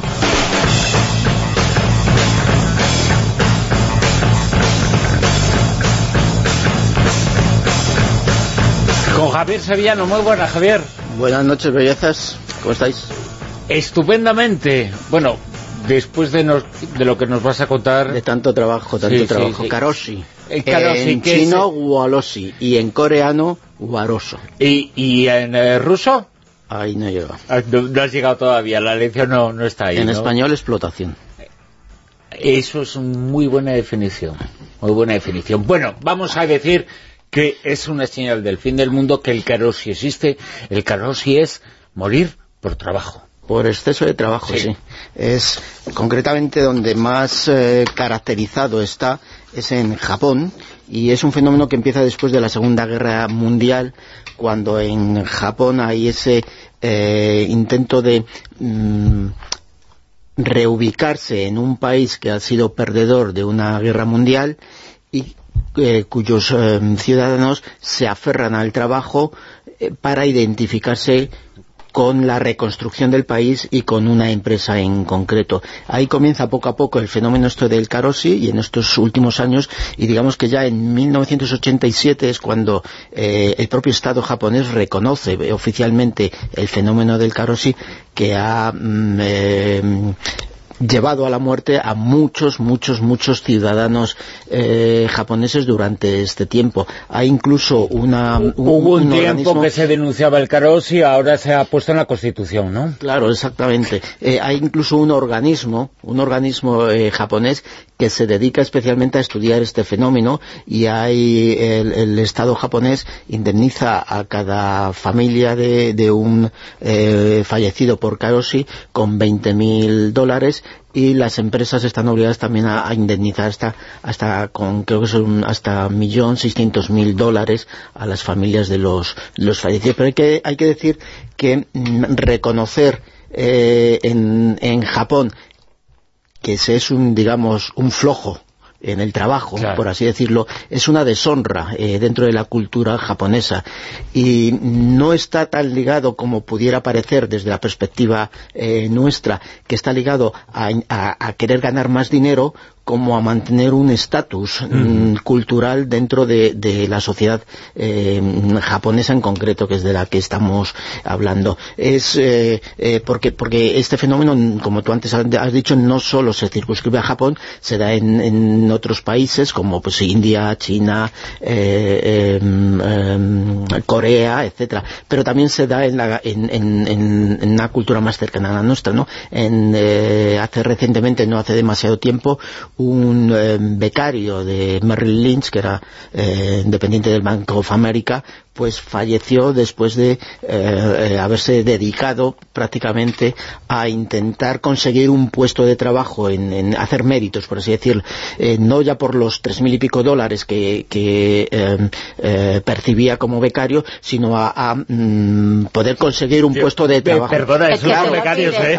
Bueno, estamos hablando, estamos de tres mil y pico dólares estamos hablando en, en, un sector bancario cuando antes de la burbuja, antes de, de, que se... Cobraban el doble. Eh, eh, este muchacho, pues eh, al poco de, acabar la época como becario, pues falleció por por el estrés acumulado de tantas horas trabajar. En, en, Japón, que es donde nos estamos refiriendo fundamentalmente, se considera Karoshi cuando has trabajado eh, mm, más de 100 horas extras en un mes, u, eh, no, 80 horas extras o 100 en dos meses acumulados. Eh, se supone que tampoco... Ah, en Occidente entonces lo que han hecho es las horas extras nos apuntan, no se pagan, claro, con, eso, lo cual también ocurre, también ocurre en Japón, que en efecto, aunque en el límite de horas extras creo que está en 70... Perdona, aquí en vez de Karoshi sería Karasi. Mm. de, mucha cara. Son 70 horas y entonces lo que reflejan las eh, eh, los papeles oficiales es que fulanito de tal ha hecho 69,9 eh, horas extras, no ha llegado al límite, pero eso es irreal porque realmente lo que hacen son 150 horas extras reales, no las que apuntan por así Luego, Esto conduce a que la gente se quede dormida. En el, hay, un caso de, un, de una, una chica de 24 años porque ocurre, mm, esto no les ocurre solo a, a personas de avanzada edad, de avanzada edad, de mediana edad, gente que ya pueda tener eh, un cierto problemas eh, eh, en su salud física, sino también a gente muy joven, ¿no? A, gente le ocurre a gente de 21 años, de 30, y en concreto a esta chica... Y lo que se llama pasarte de rosca. Exactamente, no tener, no, no poder tener lo que en, en, lenguaje en, en, Estados Unidos e Inglaterra llaman work addict, ¿no? los adictos al trabajo. Y lo que ocurre que, por ejemplo, en esta, en, a esta chica eh, se le hacía la hora en, el trabajo, se echaba 15 horas diarias y eh, luego tenía cuatro horas de desplazamiento para ir y volver del trabajo.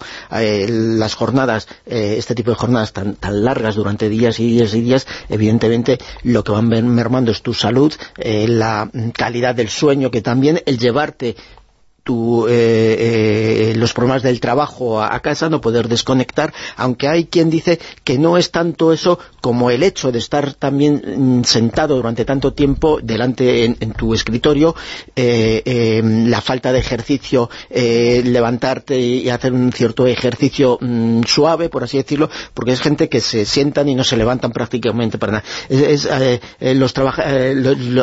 Está referido fundamentalmente a los trabajadores de cuello blanco, que dicen, es decir, decir, fundamentalmente Oficinistas. eh, oficinistas, gente que se tiran muchas, muchas horas delante de un ordenador o delante de un teléfono realizando llamadas, no, no están tan caracterizados los eh, mm, eh, trabajadores de, que tienen trabajos por esfuerzo físico, ¿no? Como puede ser, pues yo que sé, alguien, camioneros que tienen que cargar, descargar, camioneros, no está tanto referido a eso, sino a los trabajadores que llaman de cuello blanco. Y las estadísticas, pues eh, que se empezaron a realizar desde 1987 en Japón, pues eh, decían que actualmente hay entre 1.000 y 2.000 eh, fallecimientos eh, fallecimientos y eh, suicidios a, caso- a- a cargo de esto, ¿no? Pues también hay un índice importante de suicidio. Y eh, son personas pues que no saben poner unos límites, no saben eh, eh, dónde tienen que acabar su vida eh, profesional y su vida personal y que mm, incluso llegando los fines de semana no desconectan, siguen trabajando, incluso gente que trabaja por la noche en casa y luego mm, acude a la, a a la empresa a seguir trabajando. Quería comentar que yo no sé hasta qué punto es así, pero en muchas ocasiones te trasladan que no pueden llegar pronto a casa. Y, y- Claro, y, lo- exacto, y lo que hacen es, si a lo es. mejor por lo que sea han llegado antes, prefieren coger y quedarse en algún sitio, tomar copas o lo que sea y hacer Hay- lo que- hay la mucho- hora hay- para llegar, es- para que la familia no le llame la atención. Exactamente. Y, y incluso eh, eh, ocurre también el fenómeno contrario, el no irte del trabajo, aunque ya lo tengas hecho, simplemente para eh, no levantar la liebre, por así, por así decirlo, y hay mucha gente que se queda en su puesto de trabajo, digamos, pintando la mona, por así decirlo. Es decir, no, haci- no, no son horas productivas, sino horas de relleno, pero por ese mm, esa cultura eh, eh, nipona mm, eh, hay que estar a pie del cañón en el trabajo, sea como sea, por así decirlo, ¿no? Y hay que, eh, de cara a los demás, de cara a la sociedad, hay que dar la imagen de que el trabajo es fundamental en Es tu vida, prioritario. casi mm, mm, por encima de tu propia salud, como ocurre en esto. Las cifras están entre 1.000 y dos- y 2.000 eh, carosis al, al- al año, pero hay, eh, como hay mm,